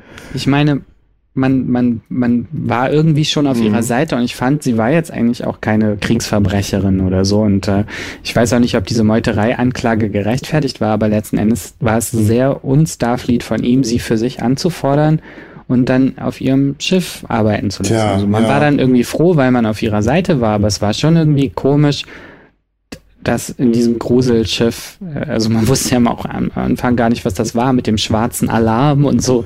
Ja, das war alles, die, da waren sehr viele Was die für eine Motivation ja. haben und so, ja. Und dann wie er mit Stamets umging, also dass er bei dem halt auf die körperliche Ver Verfall überhaupt keine Rücksicht nahm, mhm. fand ich halt krass. Und äh, das Ende war dann, als er Cornwall freiwillig, äh, Cornwall, ich sage immer Cornwall, als er Admiral Cornwall in diese Verhandlung schickte, nachdem sie ihm gesagt hat, okay, und wenn ich wiederkomme, werde ich dich deines Amtes entheben. Ja. Und es war irgendwie völlig klar, dass er sie in eine Suicide Mission schickt. Ja, ja. So, oder, oder sie wissenden Auges in irgendwie so eine krasse Notsituation gehen lässt. Mhm. Und an der Stelle, das ist ja sogar so noch vor der, vor der, vor dem überwechselnden Spiegeluniversum, dachte ich, ähm, ich, ich dachte gar nicht so weit, dass ich dachte, der ist seine Spiegelversion. Ich dachte nur, dieser Mensch ist ein Soziopath. Und ich verstehe nicht, warum alle Leute diesen äh, Captain so grau finden und so schattiert für mich, weil er einfach das pure Böse. Ich habe überhaupt nicht verstanden, wie man den cool finden kann. Deswegen war ich dann auch überhaupt nicht entsetzt, ja, als weiß ich das nicht, weil, weil, ja. weil die die allgemeine Zuschauerschaft halt so äh, Walter White geschult ist. Keine ja, Ahnung. genau. Oder und, so. Und, äh, ähm, und ich hasse so Walter White. Ja, ja. Und vielleicht ich habe diese Sendung nie zu Ende gesehen. So. Und ich finde bei der Sternflotte oder bei der Föderation Graustufen einfach bedenklich. Das ist mit Sektion ja, aber da bist 21 oder 31. 23. 31, genau, ja. irgend so eine Zahl. Sektion ja. 31 zum Beispiel ähm, hat mich wahnsinnig gemacht. Aber da bist du, ich finde, da bist du ja auch bei, da stößt du gerade auch wieder zu einem Kern des Problems vor, weil du bist, und das bin ich ja auch, wirklich noch bei der alten Star Trek Föderationsutopie, wo, wo wir haben integere, äh, hochhumanistische Menschen, äh, ja, auf, erst recht auf der Brücke und äh, mhm. die Starfleet-Werte, die Föderationswerte, das, die, diese Utopie des Ganzen und das halt ähm, jetzt ja irgendwie clasht mit den, mit den modernen Serienkonventionen. Eben halt ja. graue Charaktere zu zeichnen und so.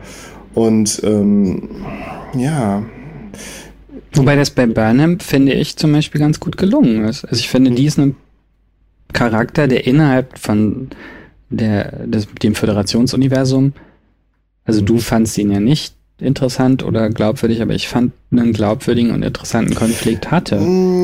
Und ja, sollen wir, sollen wir direkt mal zu, zum, zum Thema Story äh, überwechseln, weil ich glaube, die Personen haben wir jetzt größtenteils durch. Und ansonsten ja. uns das vielleicht noch im, äh, anschließend dranhängen, wenn uns noch was mhm. einfällt. Mhm. Okay. Ähm, weil ich das gerade so interessant finde. Also, ja, nee, also ich meine, das war jetzt eben ein bisschen polemisch, als ich gesagt habe, ich fand Burnham nicht interessant. Da meine ich eigentlich, dass ich dieses grundsätzliche Emotion, Logik, diese mhm. Emotion, Logik, Auseinandersetzung langweilig finde, weil ich sie durchgekaut finde. Mhm. Ähm, und ja, weil mir, weil mir die äh, Vulkanier einfach auch unsympathisch sind. Mhm. Äh, deswegen fand ich einfach grundsätzlich diesen Konflikt nicht interessant. Hm. Jetzt mal ein bisschen, bisschen weniger streng hingeguckt. Ja, doch, das hat schon irgendwie Sinn ergeben und Burnham war auch irgendwie dann doch, also ihr, ihr Charakter-Arc war dann doch irgendwie auch sehr Star Trek-haft. So, weil sie war ja letztlich diejenige mit den Star Trek-Werten und ähm, das, das Star Trek-hafteste an der ganzen Serie fand ich im Nachhinein ja wirklich ihren Struggle mit den Star Trek-Werten und ihre, mhm. ihren Wunsch, den, den, den also den, den Föderationswerten, den, dem zu befolgen und mh, mm, vielleicht auch so als als einzige noch so, so das Leuchtfeuer irgendwie des, des Föderationshumanismus irgendwie wieder aufleben zu lassen und so. Und diese ja, starke selbst Wert. in einer, selbst in einer Notsituation. Genau, also, und das kann man. Du hast ja wirklich diese, zum Schluss diese Bedrohung von der ja nicht so ganz klar ist, ob das jetzt stimmt oder nicht irgendwie. äh, auf der einen Seite sagen sie, 20 Prozent des Föderationsraums wird von Klingonen erobert, auf der anderen Seite sagt Admiral Cornwell, dass es irgendwie um Leben und Tod geht. Also mhm. ähm, und deswegen der Genozid gerechtfertigt ist, aber letzten Endes in so einer Situation dann eben zu sagen, nein, wir wenn wir das andere Volk auslöschen, löschen wir uns selber eben auch aus. Das ist sehr Starfleet, ja. Ja, das stimmt. Und da, das war auch der Punkt, wo ich dann doch irgendwie auch meinen Frieden in gewisser Weise mit Discovery gemacht habe, dass ich gedacht habe, okay, mhm. es ist und das habe ich ja am Anfang befürchtet. Am Anfang habe ich befürchtet, diese Serie setzt sich nicht mit mit der Star Trek Philosophie auseinander. So, also im Sinne, also Star Trek Philosophie im Sinne von, äh, wir erschaffen hier eine Utopie und die sieht so mhm. und so aus und es geht halt sehr viel um Werte und es geht halt auch um dieses, diesen Bild, dieses Bild vom weiterentwickelten Menschen und so, was ja bei, bei Next Generation sehr stark, äh, sehr, sehr mhm. stark war und dann bei Deep Space Nine ja in gewisser Hinsicht ähm, dekonstruiert wurde, mhm. aber halt nicht, ja. nicht aufgegeben wurde. Das fand nee. ich ja das Interessante. Da haben wir, glaube ich, auch in, in unserer letzten Folge drüber gesprochen, dass bei Deep Space ja. Nine die Utopie ähm, bedroht war und auch ähm, als, als sehr so ein, so ein fragiles Konstrukt irgendwie dargestellt wurde, aber es war letztlich immer klar, dass, dass wir daran festhalten müssen. So. Mhm. Und ähm, als ich mit, mit Discovery angefangen habe, habe ich gedacht, okay, das hat damit überhaupt nichts mehr zu tun. Das ist nur noch ein billiger Abklatsch und es ist eigentlich nur noch, es geht nur noch um Versatzstücke, äh, ja, es ist halt nur mhm. so, so ein Retro-Ding. Ähm, und es hat, es, es greift diese alte, diese, diese Auseinandersetzung gar nicht mehr auf. Und dann habe ich aber gemerkt, okay, doch, schon. Und das halt vor allen Dingen an Burnham. So, Burnham ist halt die Star Trek-Figur. So. Ja. Und das fand ich dann doch wieder gut. Und dann habe ich gedacht, ja, vielleicht kann man es auch so ein bisschen als, als wirklich so ein, so ein immer düster werdende Entwicklung sehen, ja, Next Generation und dann Deep Space Nine, wo es dann wenigstens noch die Station die Crew ist, die so die Föderationswerte aufrecht hält. Und jetzt noch bei Discovery ist, ist es dann wirklich nur noch eine Person. So, vielleicht auch ein bisschen als Kommentar auf die, auf die heutigen dunkel, dunklen Zeiten und keine Ahnung. Obwohl ich hm. da, ich ich finde, da sind gar nicht so viel, Discovery macht gar nicht so viel Kommentar auf die, auf die heutige Zeit. Saru müsste man dann vielleicht noch nennen, oder? Ja, ja, das stimmt, ja. Das stimmt. Also bei, ich finde Saru, also die Rede, die er dann hält als Acting Captain, der, ich finde, der verändert sich auch und zwar viel geradliniger als Michael Burnham mhm. und wird auch von so einem, weißt du, am Anfang macht er doch diesen Computer, sage mir, wer sind die fünf besten Captains und was haben sie für Eigenschaften? Was muss ich machen, damit ich führen ja. kann und so. Und zum Schluss ist das irgendwie so völlig natürlich. Und, und er ist in der Rolle total aufgegangen. Ich hoffe so, dass ist, der noch eine größere Rolle kriegt. Ja, es ist eine vollkommene Untersch Unverschämtheit, dass ihm Admiral Cornwell irgendwie da ähm, äh, Dings vorsetzt. Oh Gott, ich hoffe ich so, dass er Captain bleibt und dass da jetzt nicht. Das wäre cool. Ja, das wäre echt cool. Also sie sind ja eigentlich unterwegs zur Ablösung. Ja, ich hoffe. Nach Vulkan.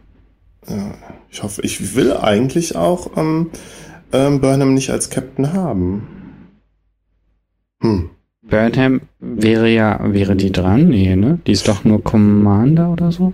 Also da hätte ja, er wenn ihr jetzt alles wieder verziehen Rang, wurde, war sie war ja doch auf der Shenzhou war sie ja doch äh, die Vorgesetzte von Saru. Da war sie ja erster Offizier. Stimmt. Und, er und jetzt, zwei, stimmt, ja, könnte sein, ja. Also eigentlich sind sie beide, äh, also wenn jetzt in die Rebellion. sie müssten eigentlich auf einer Stufe sein, ja, weil er viel länger genau. gedient hat jetzt. Ja. Wer weiß, aber ich, ich hatte eher so verstanden, dass da schon ein Captain bereitsteht auf Vulkan, wo sie jetzt zum Schluss hinfliegen. Ja, vielleicht Spock. Um ihn. Na, Spock ist ja auf der auf der ähm, Enterprise, ja, die sie treffen. Ja, das stimmt. Unter Pike. Oh. Soweit ich weiß. Ja. Also müssten sich Spock jetzt treffen in Staffel 2. Ihren Bogen. Ja, das ist, das ist ja das große Geheimnis. Das fand das ich übrigens einen ganz coolen Move. Das fand ganz viele fanden das ja scheiße. Ja, aber ich fand das ziemlich super, dass sie der Halb, äh, der Halbbruder, dass äh, Michael die Halbschwester von Spock ist. Ach, das ja. ich ganz cool. Ja, ich, ich weiß gar nicht, ob ich Lust habe, das noch aufzurollen, so dieses. Ja, dieses, du magst ja Vulkanier nicht, wir müssen. Nein, das auch, aber dieses Klammern an dem alten, Die alten Geschichten. Den alten Geschichten, das ist so zum Kotzen. Das ist, ich, ich, also da, und da habe ich auch das Gefühl, da sprechen dann so die, man hat wirklich das Gefühl, dass, dass, dass die, ähm, die Entscheider, ja, bei den Produktionsfirmen, da, dass das alles nur aufgrund von deren Ängstlichkeit äh, ja. so passiert. Ja, also die haben gesagt, nee, nee, halt wir müssen, wir müssen, also wir, wir müssen das und das machen, weil dann wissen wir, dann haben wir die alten Fans im mm. Boot und dann haben wir mm. aber auch mhm. die neuen Fans im Boot, weil die neuen Fans kennen ja die Abrams-Filme und die kennen eigentlich auch nur Spock und und Co. Und äh, das ist so unmutig, das ist so furchtbar unmutig und ja, ja. Stimmt. Wenn ich und, so drüber nachdenke, was was mich nicht aufregen würde, sind, wenn Sachen jetzt historisch gegen die alten Timelines verstoßen oder wenn, wenn es gar keine Ansatzpunkte gäbe, die man schon irgendwie kennt, sondern irgendeine, es spielt meinetwegen in irgendeinem Sektor oder auf irgendeiner Sternenbasis, von der man noch nie gehört hat oder so.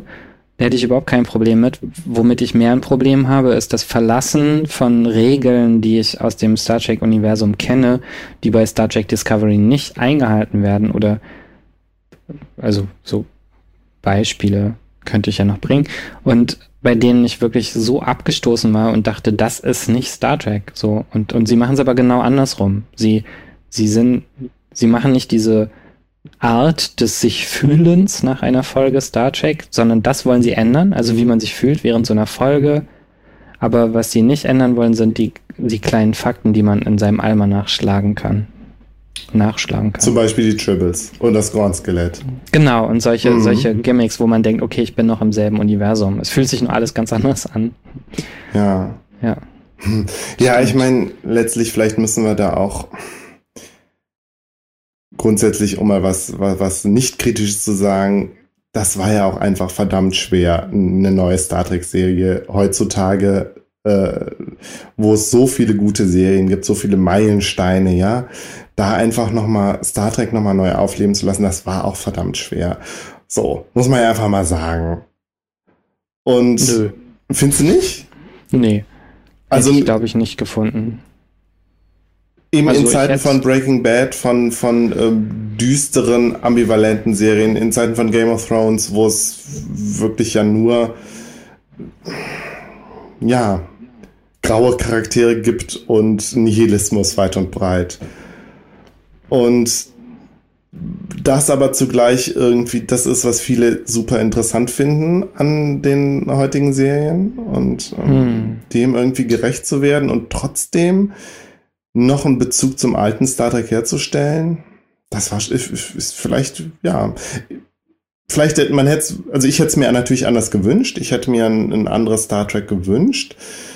Denke aber dann halt auch zugleich, ja, vielleicht äh, verkenne ich da die Ver Zeit, die seitdem vergangen ist und auch, dass ich es damals irgendwie mit in, in meinen Teenager-Jahren bis zu den frühen 20ern geguckt habe, als Enterprise hm. lief dass es jetzt einfach eine ganz andere Zeit ist, also ich ein anderer Mensch bin und so und mich Serien vielleicht auch einfach anders faszinieren.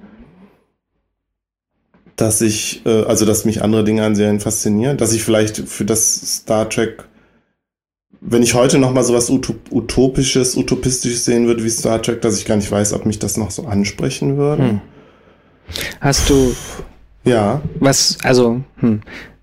hast du The Expanse gesehen zum Beispiel? Ich, ich gucke gerade durch meine Netflix-Serien. habe ich gesehen und das ist ja ein Beispiel für, stimmt, vielleicht ist, ist gut, dass du das ansprichst. Das ist ja auch eine sehr düstere, sehr schmutzige Aber sie ist nicht irgendwie. so gewalttätig wie zum Beispiel jetzt Star Trek Discovery. Und ich finde, ganz, ganz viel bei The Expanse beruht auf Dialogen. Die reden die ganze ja, Zeit. Das es stimmt. gibt ganz, ja, ja. es gibt nicht so richtig viel, also es gibt wahnsinnig schöne Schauwerte oh Gott, dieses Wort. Ähm, es gibt äh, wahnsinnig schöne Bilder und so, aber ganz viel besteht da irgendwie auf Reden. Und natürlich ist es eine viel düstere, halt menschzentrierte Zukunft. Aber ich finde, es hat nicht den Schockfaktor, sondern es erzählt auch in ganz langsamen, ganz weit aufgebauten Bögen irgendwie ganz spannende Geschichten. Ich weiß nicht. Und da sind die Charaktere auch total ausgearbeitet und ganz ja, wichtig. Und bei The Expense, das ist halt was, was Originäres. Ne? Es beruht ja auf Büchern. Es ist halt wirklich aus einem Guss. Es ist eine Geschichte. Und das hat Discovery halt nicht. Weil ich ja wie gesagt, immer noch davon ausgeht, dass da sehr viele, und ich glaube, das ist auch tatsächlich so gewesen, dass da sehr viele Leute da einfach dran rumgepfuscht haben, sehr viele Leute mm. mit eingesprochen haben. Da ist, das ist nicht mehr die eine Vision, ja, wie sie damals von Roddenberry vielleicht ich, ich war. wollte halt nur, ich wollte nur deine mhm. unausgesprochenen These widersprechen, dass man sowas gar nicht heute mehr machen kann, sondern ich glaube, es geht schon. Ähm, du, du nein, ich halt meine halt, hm, habe ich mich vielleicht unklar ausgedrückt im Sinne von, ich glaube, es ist schwierig, ähm, einerseits das Alte wieder aufleben zu lassen und daran anzuknüpfen und zugleich aber auch was etwas zu schaffen, was dem Zeitgeist entspricht. Hm. Hm. Und ja. Weiß nicht, diese erste Folge zum Beispiel hat das bei mir wirklich ausgelöst. Also, dass ich dachte, hm. okay, das sind jetzt ganz andere Bilder, als ich das kenne. Und abgesehen davon, dass die Brücke zu dunkel ist und die Kamera irgendwie immer nur unten links in der Ecke sitzt mm. und, und, alles von unten links filmt oder so, abgesehen davon war das voll mein Starcheck. Also hat man es schon irgendwie gespürt. Ja, am Anfang habe ich das auch gespürt, ja. Ja, ich, ich weiß auch nicht, ob meine und Dann gab es halt so viele Sachen, die mich lässt. sehr davon abgebracht haben. Oder Weil immer so einzelne Momente halt, so weiß ich ja. nicht, wie gesagt. Ähm, Lorca Stammet so bedrängt dass Lorca eben so wichtig ist, aber dass so ein doppeltes Spiel da ist. Ähm, dass er Cornwall opfert, scheinbar ohne dass es jemand sieht oder merkt oder so. Und dann das ganze, die ganze Mirror-Universe-Geschichte hat mich irgendwie völlig fertig gemacht. Ja. Also, Sollen wir da drüber reden? Ja, sehr gern.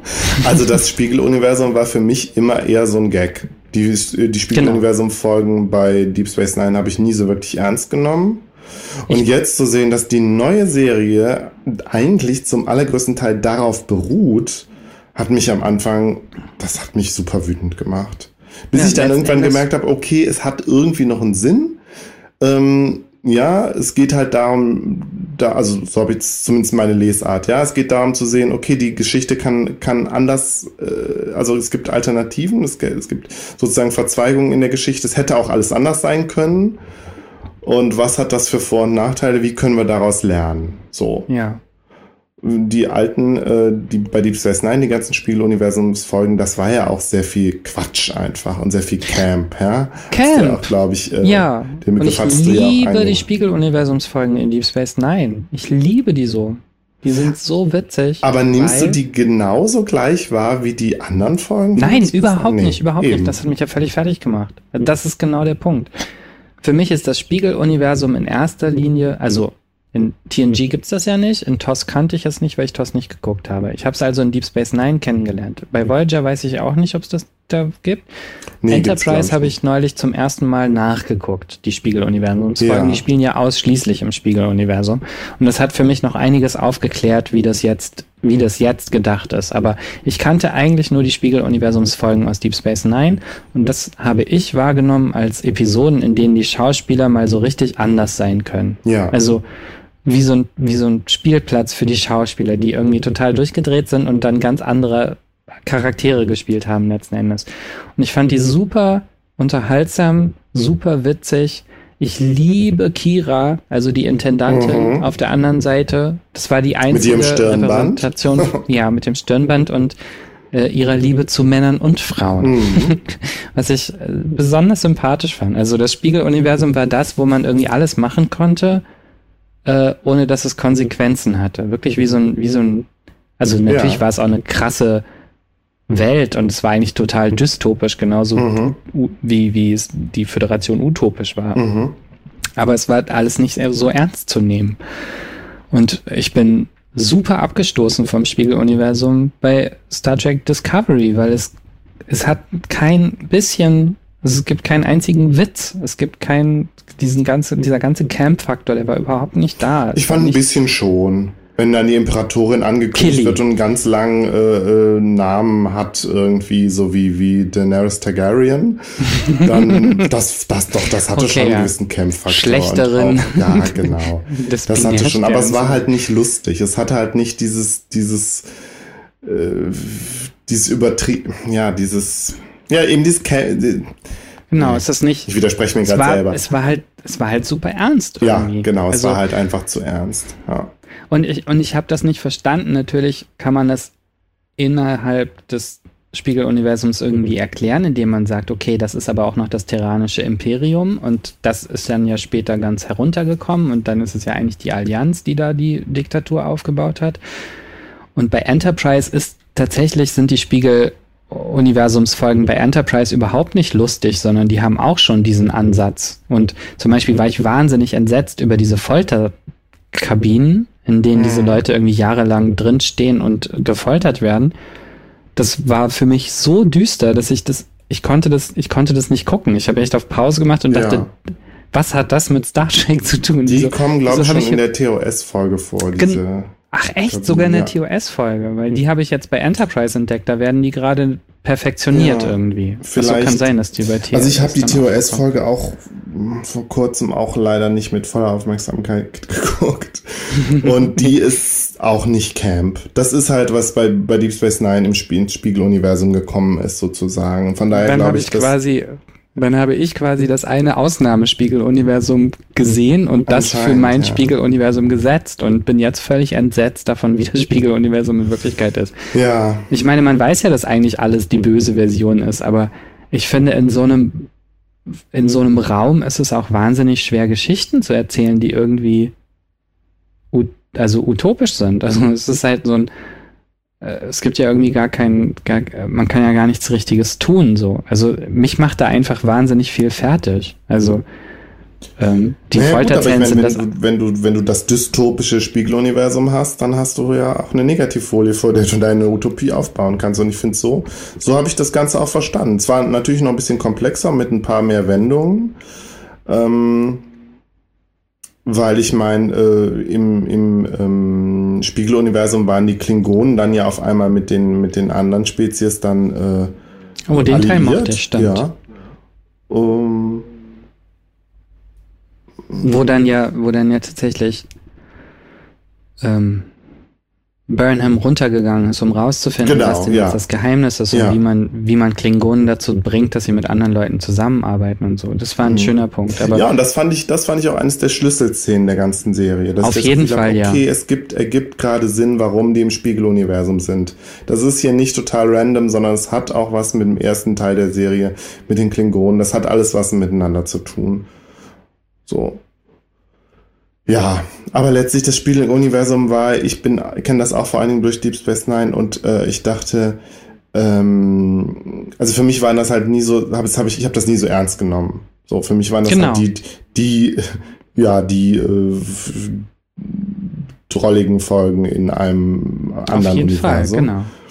Und jetzt und zu sehen, dass, ja. Ja, und jetzt war es so wichtig. Ja, genau. Und das, da habe ich dann auch wieder gedacht, oh, sind jetzt die Produzenten davon ausgegangen, dass alle das Spiegeluniversum lieben, weil die Folge mit dem Spiegeluniversum von TOS eine der populärsten ist. Mhm. Das war mein Gedanke. Kann man das messen auf Netflix? Ja, wahrscheinlich. Ich weiß es nicht. Also ich, das ist ja auch meine, meine Theorie, dass, dass es Ja, für mich hatte das gibt, auch so was Voyeuristisches. Das mochte ich nicht an diesem Spiegeluniversum. Also gar nicht mal, hm. Also es spielen so viele Folgen im Spiegeluniversum und deswegen hatte man Zeit, diese negativen Sachen, die, die waren einfach mit so einer Liebe zum Detail dargestellt, dass mir echt schlecht geworden ist davon. Also, das Schlimmste war, als sie den Kelpion gegessen haben. Das war ja auch, also der, Da habe ich ausgemacht. Da habe ich echt. Oh nee, ich, ich, kann, ich ertrage es auch Kannibalismus. Nein, das geht ertrage nicht. ich nicht, nicht mehr. Das ist Geht nicht, nicht. Also erstens finde ich es natürlich eklig, es soll ja auch eklig sein, es soll ja auch schockieren, das funktioniert bei mir jedes Mal. Aber zugleich ja. denke ich auch jedes Mal, diese Trope ist so abgegriffen, die ist echt, ja, also. Ja, und woher kommt diese Lust daran? Ja, weil es, weil es so, so berechenbar ist. Man, das ist halt irgendwie das größte Tabu ever. Ja. Und, aber es ist halt so ausgeluscht. Es ist halt äh, aus, das ausgelutscht. Und die Sexualität. was des Wortes. Ähm, und ich will es einfach nicht mehr sehen. Bis so. zum letzten Ganglion ausgelutscht. Ja, genau. also, ja, so, das war. So. Das war der, weiß nicht, war das vor oder nach Kalbers Tod? Ich glaube nach Kalbers Tod. Also es gab so mehrere, mehrere Schockeffekte, die sie ganz bewusst da reingesetzt hatten, bei denen ich dachte, was möchtet ihr damit erreichen? Wenn ihr wollt, dass ich mich von dieser Serie entfremde, herzlichen Glückwunsch, habt ihr geschafft. Das ist der Game of Thrones Effekt, weißt du? Du ja. sitzt da und schon nach drei Folgen weißt du, bloß keine emotionale Bindung zu irgendwem aufbauen, ja, könnten das war, alle sterben. Ja, so. aber das und, ist genau und das, das will ich nicht bei Star Trek. Ich, ich möchte, ja, ich möchte die ganze nicht. Zeit das Gefühl haben, emotional beteiligt zu sein. Und, und am Ende wird alles gut. So. ist total albern, aber so ist es. Und dann zwischendurch solche mit Lust äh, gezeigten äh, Schläge in die Fresse zu kriegen, finde ich echt anstrengend. Ja, so. vielleicht, vielleicht ist Star Trek wirklich eigentlich auserzählt gewesen. Das war auch letztens mein Gedanke nochmal. Und das, was ich jetzt eben schon gesagt habe, so dieses, ne, TNG, Deep, Deep Space Nine, so. Und dann vielleicht noch Enterprise als so einen kleinen Nachklapp, ja. So, wir zeigen euch nochmal, wie das mit der Föderation begonnen hat. Und, und so. Und dann ist gut. Dann ist Star Trek auch, auch vielleicht wirklich auserzählt. Aber du willst doch damit nicht sagen, dass jetzt eine Zeit ist, in der Utopien ihren Sinn verloren haben. Ich meine, wenn es Nein, eine Zeit nein. gibt, in der Nee, ganz im Gegenteil, aber dann müssen wir ist, uns. dann doch jetzt jetzt. Das zeigt eigentlich für mich die Aktualität von Deep Space Nine. Immer noch. Ja, das kann man ja nach wie vor gucken. Ja, das ist ja eben. wirklich, die letzte Staffel ist ein einziger Kommentar auf Trump. 20 Jahre davor oder so. Das ist unglaublich. Aber Ja, und das hatte ich ja eben jetzt auch schon gesagt, Deep Space äh, äh, Discovery macht das ja auch dann in Teilen mit Burnham und so. Aber ja, bei weitem halt nicht so gut, so gut und so, so, so ausführlich wie Deep Space Nine. Ja, Argument ist immer, wir kennen jetzt bis jetzt nur die erste Staffel von Discovery. Kann sein, dass sich da noch viel entwickelt. Aber die haben ja, Ja, die erste Staffel auch ganz sein. anders erzählt. Ich finde, bitte? ich finde, sie haben, sie haben ja die erste Staffel auch ganz anders erzählt. Ich finde, es ist nicht vergleichbar mit der ersten Staffel Deep Space Nine. Nee. Ich kann mir nicht klar. vorstellen, dass es von Star Trek Discovery jetzt acht Staffeln geben wird. Ich weiß es nicht. Nee. Soweit ich mich erinnere, äh, am Anfang dachte ich auch, das ist wie eigentlich geplant wie ähm, Fargo oder so. Nee, nicht Fargo. Ja, als Anthologieserie, Serie ja. Das, oder Ja, aber nicht, dass jede Folge Okay. anders ist, so wie bei Black Mirror, sondern dass jede Staffel anders ist. Ne? Wie bei Fargo, ja. True Detective. Fargo ist das Genau. auch so? Nee, True, True Detective dachte ich. Ja, bei Fargo ist das auch so, ja. Ach so, okay. Dass jede Staffel woanders spielt oder so. Das hätte scheint mir ja sehr gut Fall gefallen. Das hätte mir sehr gut gefallen. Hm. Und dann hätte man vielleicht auch alles jetzt beenden können oder so. Ich weiß auch nicht. Ich finde halt viele, ja, viele Sachen wirklich krass. So. Und weiß ich nicht, es gibt genug krasse Serien. Das war kein Neuigkeitswert. Im, krass im Sinne von äh, brutal, grausam. Ja, Oder wie meinst du das? abstoßend. Mhm. Abstoßend. So, Ja. Aber mit Absicht halt. Ja, das, Also- das habe ich auch völlig, also da, ja, das waren die, die abstoßenden, grausamen Szenen fand ich auch überflüssig. Ja. Ja, vielleicht hat Game of Thrones wirklich die Serienlandschaft nachhaltig versaut. Und ich sage das als Game of Thrones Fan. Also. Ja, ich liebe die Bilder. Ja. Also ich finde, ich finde die Landschaften wunderschön, aber ich kann den Charakteren, äh, zu denen baue ich absolut gar keine Beziehung mehr auf. Das ist einfach so. Bei Game of Thrones. Aus Vorsicht. man, ja. ja, ja, natürlich, man wird da eiskalt. es ist, Ja. es ist äh, ein bisschen wie so eine, wie, wie so emotionale Mhm. Abstumpfung oder so in so einer, Mhm. nicht, dass ich das hier erlebt hätte, aber wie ich es mir in so in Missbrauchsbeziehungen vorstelle oder so. Hm. Ja, dass man immer nicht weiß, was als nächstes passiert und deswegen ist man auf alles gefasst und hat dann eben keine Gefühle mehr. Ja, vielleicht war es das äh, ein ähnliches Ding, was ich ziemlich schnell bei Discovery schon aufgebaut habe. Äh, also, weil ich halt irgendwie gedacht habe, okay, wir sind hier post Game of Thrones, jeder kann sterben, aber eben auch aufgrund der anderen genannten Probleme, die ich halt mit der Serie Hm. habe. So, dass ich gedacht habe, okay, ich nehme diese Serie nicht mehr für so voll, wie ich Hm. vielleicht damals Deep Space Nine genommen habe. Und es ist aber so, so gesehen ja wirklich eigentlich ein Franchise, das von dir verlangt, dass du dich komplett damit identifizierst. Und, ja, und das haben sie weiterhin versucht durchzuhalten. Also zumindest am Schluss kommen Ja, dann ja wieder die ja großen vielleicht Reden auch- und so. vielleicht auch der, also das ist vielleicht auch die Erklärung dafür, dass alles in einem Universum spielen muss. Das ist interessant, hm. ja. Hm. Jetzt lass uns vielleicht mal in die Zielgerade unseres äh, heutigen ja. Gesprächs ein, äh, einbiegen. Äh, haben wir noch Einbieben. irgendwas Wichtiges vergessen jetzt? Also ich glaube, wir haben zumindest, was wir äh, in unser Pad geschrieben haben, aber zumindest alle Sachen mal angesprochen. Ähm, ich glaube auch. Ja.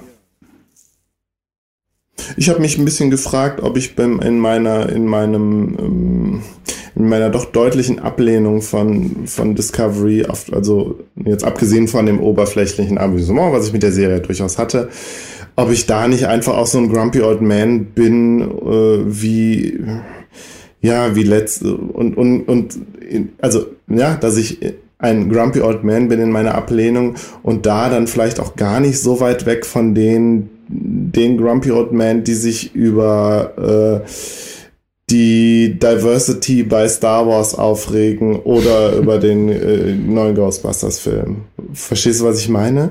Ja, wobei das, das, das war der Teil, den ich dringend eingefordert habe bei Star Trek und da war ich sehr froh, dass der sich zumindest oberflächlich oder letzten Endes dann vielleicht ja doch erfüllte. Also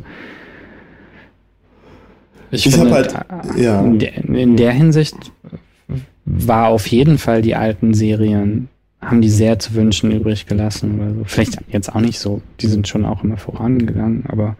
Naja, aber gerade wenn du dir dann nochmal Enterprise anguckst und den Ja, okay, Enterprise Serie, ist echt ja. so eine Ausnahme. Nee, also ich meine, eben beim, beim, mein zweiter Gedanke war, ähm, ja, nee, eigentlich ist meine, ist meine Unzufriedenheit ja doch eigentlich eher eine genau umgekehrte. Während, ähm, ja, die äh, äh, ganzen ähm, Dudes, die äh, sich über ähm, neuen Ghostbusters aufregen, mhm. ja, die Diversity Diversity und die Repräsentation von vor allen Dingen halt von Frauen halt äh, sich darüber aufgeregt haben. Äh, ja, also einen rückwärts, rückwärtsgewandten Blick sozusagen haben. Hm. Das ist ja bei meiner Kritik an Discovery ja eher, dass ich den, ähm, dass ich den neuen rückwärtsgewandten Blick sozusagen, ja, also die, die fehlende Utopie, hm. ähm, dass ich die ja kritisiere. So. Also ich meine, natürlich, äh, da in, in puncto Repräsentation ist, ist da mehr bei Discovery. Es ist nicht alles perfekt. Ich meine, siehe Tod von Carver und ja. Ja, so, es gibt. Und vielleicht also auch Tod von Giorgio direkt. Genau, in diesem Toronto-Podcast zum Beispiel haben sie es ja. aufgezählt. Du fängst halt an, äh, bei, bei ähm, Discovery Panel hatte ich das auch in den Kommentaren geschrieben. Ja. Du fängst an mit äh, irgendwie zwei Women of Color als auf der Führungsebene und als erste sterben irgendwie ähm, äh, Giorgio, dann stirbt Landry als Latina. Es fängt mit so einer wahnsinnig progressiven Besetzung an und dann äh, sterben halt der Reihe nach People of Color, mhm. Frauen, ähm, Schwule. und, ähm, und, und es gibt halt so einen Teil, also einen Punkt an der Staffel, so drei, vier Folgen vor dem Ende oder so, wo sich wirklich alles nur noch um, um äh, Lorca und Tyler dreht. Und man denkt, okay, wir haben so geil angefangen und jetzt mhm. geht's irgendwie doch wieder um die beiden Dudes oder so es, wie gesagt, zum Ende hin verändert es sich dann nochmal sehr. Und, ja, das stimmt. Dann kommt es dann doch nochmal raus und hat man das Gefühl, okay, die haben sich jetzt anders als jetzt vielleicht bei Star Wars oder bei, bei Ghostbusters nicht auf die Fahnen geschrieben, jetzt das mit der Diversity wirklich sich auf die, äh, sich auf die Fahnen zu schreiben. So, oder das, mhm. das, ja, man weiß, ja, man weiß es nicht mhm. genau, ob es jetzt ernst gemeint ist oder ob es dann eben doch erzählerisches Mittel ist oder es ist halt ein bisschen unklar. Mhm. Und ähm, ja, wahrscheinlich war auch wieder so viele Leute daran beteiligt waren. Ja, ja. vielleicht, ja. Die Aber einen wollten, wollten Authentizität und die anderen wollten dann irgendwie, dann muss aber auch das und das vorhanden sein oder so. Ja, ja weiß auch nicht.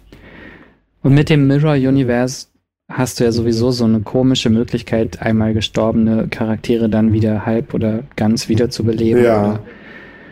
Ich war zum Beispiel sehr sauer, dass Michelle Yeoh so früh stirbt und dass sie nicht mehr vorkommt und natürlich kommt sie dann am Ende wieder vor und das ist natürlich ein cooler Twist, dass sie dann Imperatorin ist und so, aber letzten Endes ist es nicht dieselbe Person und ich hätte sie auch gerne lieber als Captain Giorgio nochmal gesehen, weil ich die nämlich cool fand. Ich fand die so cool. Die fand die auch, diese, also da habe ich auch mal. Diese erste. Szene, wo, wo ja. die auf diesem Wüstenplaneten unterwegs sind oder so, da dachte ich echt so, oh ja, bitte gib mir acht Staffeln davon. Ich, ich ja, ja, aber genau das sollte auch erreicht werden und das hat mir genau. auch so gefallen, ja. Es war so schön, dieses, diese äh, eingeborene Spezies, die dann auch noch ganz besonders war. Mhm. Strange und denen sie dann irgendwie so einen Brunnen gegraben so. Ja, die wussten, halt so die wussten ganz ja. genau, wofür die Föderation steht und dann ja. haben sie es halt jede Folge wieder in Frage gestellt, ob wir das jetzt aber wirklich noch kriegen sollen. so. hm. ja. äh, ich weiß jetzt nicht, ob mein Punkt von eben, äh, ob ich den verständlich machen kann, so im Sinne von, dass ich gedacht, dass ich mich halt als, als Kulturpessimist gefühlt habe und äh, gedacht habe, ich bin äh, so drauf wie die Kritiker von Ghostbusters. Nee, ich glaube, es hat nichts miteinander zu tun. Gut, dann bin ich ja beruhigt. Weil du, du forderst jetzt, du forderst ja jetzt ein, dass die Werte dieselben sind und nicht die Gesichter. So. Und ich genau, die, ja. die Werte von Ghostbusters sind genau dieselben. Nur die Gesichter haben sich verändert und das triggert die ja. Und das ist ja der, das Alberne daran. Ja, obwohl, ich meine, ich will jetzt keinen großen Ghostbusters-Diskurs aufmachen, aber der erste Ghostbusters, der das Original ist so furchtbar sexistisch, ich konnte den nicht gucken. Ich habe den damals nicht mag, geguckt. Ich, ich habe da keine Verklärung. Ich habe da ich keine. Äh, ja. Ja, bitte. Den ersten, ich kann mich an den ersten Ghostbusters gar nicht richtig erinnern. Ich weiß, dass der zweite einer der beeindruckendsten Filme war, die ich die damals gesehen habe. Da war ich auch elf oder so. Ja, siehst du. Und ich habe die als Kind nicht gesehen. Die waren so gruselig. Oh Gott, dieser zweite war so gruselig. Und ich glaube, der erste ist voll albern. Aber der zweite ist richtig gruselig. Ja, ja. Ist halt so 18 Und ja, Jahre natürlich alles. super sexistisch. Da gab es auch ja. nur diese eine Sekretärin und die ist einem total auf den Keks gegangen.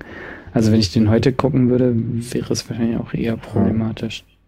Oh, der Lieblingswand. ähm, ja, Nils. Jetzt haben wir ganz schön viel gequatscht. ich hoffe, es ist nicht zu chaotisch mhm. geworden. Wir sind jetzt auch teilweise von Hölzchen auf Stöckchen gekommen und haben einige, an einigen Stellen sehr abgeschwoffen. Ähm, ja. ja. Darf ich noch eine, eine Sache? Aber sicher, das wollte ich jetzt gerade, ich wollte gerade fragen, ob wir noch was, noch was ganz Wichtiges vergessen haben. Ja, wir sind vorhin durch die Charaktere gegangen, aber ich Ja. habe einen Charakter vergessen, der einfach eine Augenweide war. Ja. Der aber leider sowohl hier als auch im Spiegeluniversum nur ganz kurz vorkommt. Und ich weiß auch gar nicht mehr, wie er heißt. Meinst du den äh, Random Folge Transporter Guy? Nein. Äh, sondern der ist auf der Brücke, der, der ist Navigator oder äh, Helm oder so. Und ähm, so ein dunkelhaariger, ich glaube, der ist auch gar nicht Fähnrich, sondern schon weiter. Und in der ersten Folge besucht er sie in der Brig und spricht mit ihr und wird dann rausgerissen in den Weltraum und stirbt. Und im Spiegeluniversum ist er der Captain von der Shenzhou und sie bringt ihn um, damit sie Captain von der Shenzhou wird. Ja, du dich noch stimmt. Ja, ja, genau, ja. Der war so unsterblich schön. Und ich Ja, war so der war sauer, gut dass aus, der extrem gut aussehend. jeweils Ja, diese das- zehn Minuten hat. Ja, Das wollte ich noch loswerden. ja. Also nicht nur Kill Your Gays, sondern auch Kill Your Beautiful Guys oder so. Frechheit. Ja. Und du? Hast du noch was Äh, hinzuzufügen? nee, ich, ich bin jetzt auch durch mit der Serie, glaube ich. Okay. Wir hoffen auf Captain Tilly. Wir hoffen auf Captain Tilly. Ich hoffe aber auch äh, darauf, dass wir vielleicht Giorgio nochmal zu sehen bekommen. Und ganz viel Saru.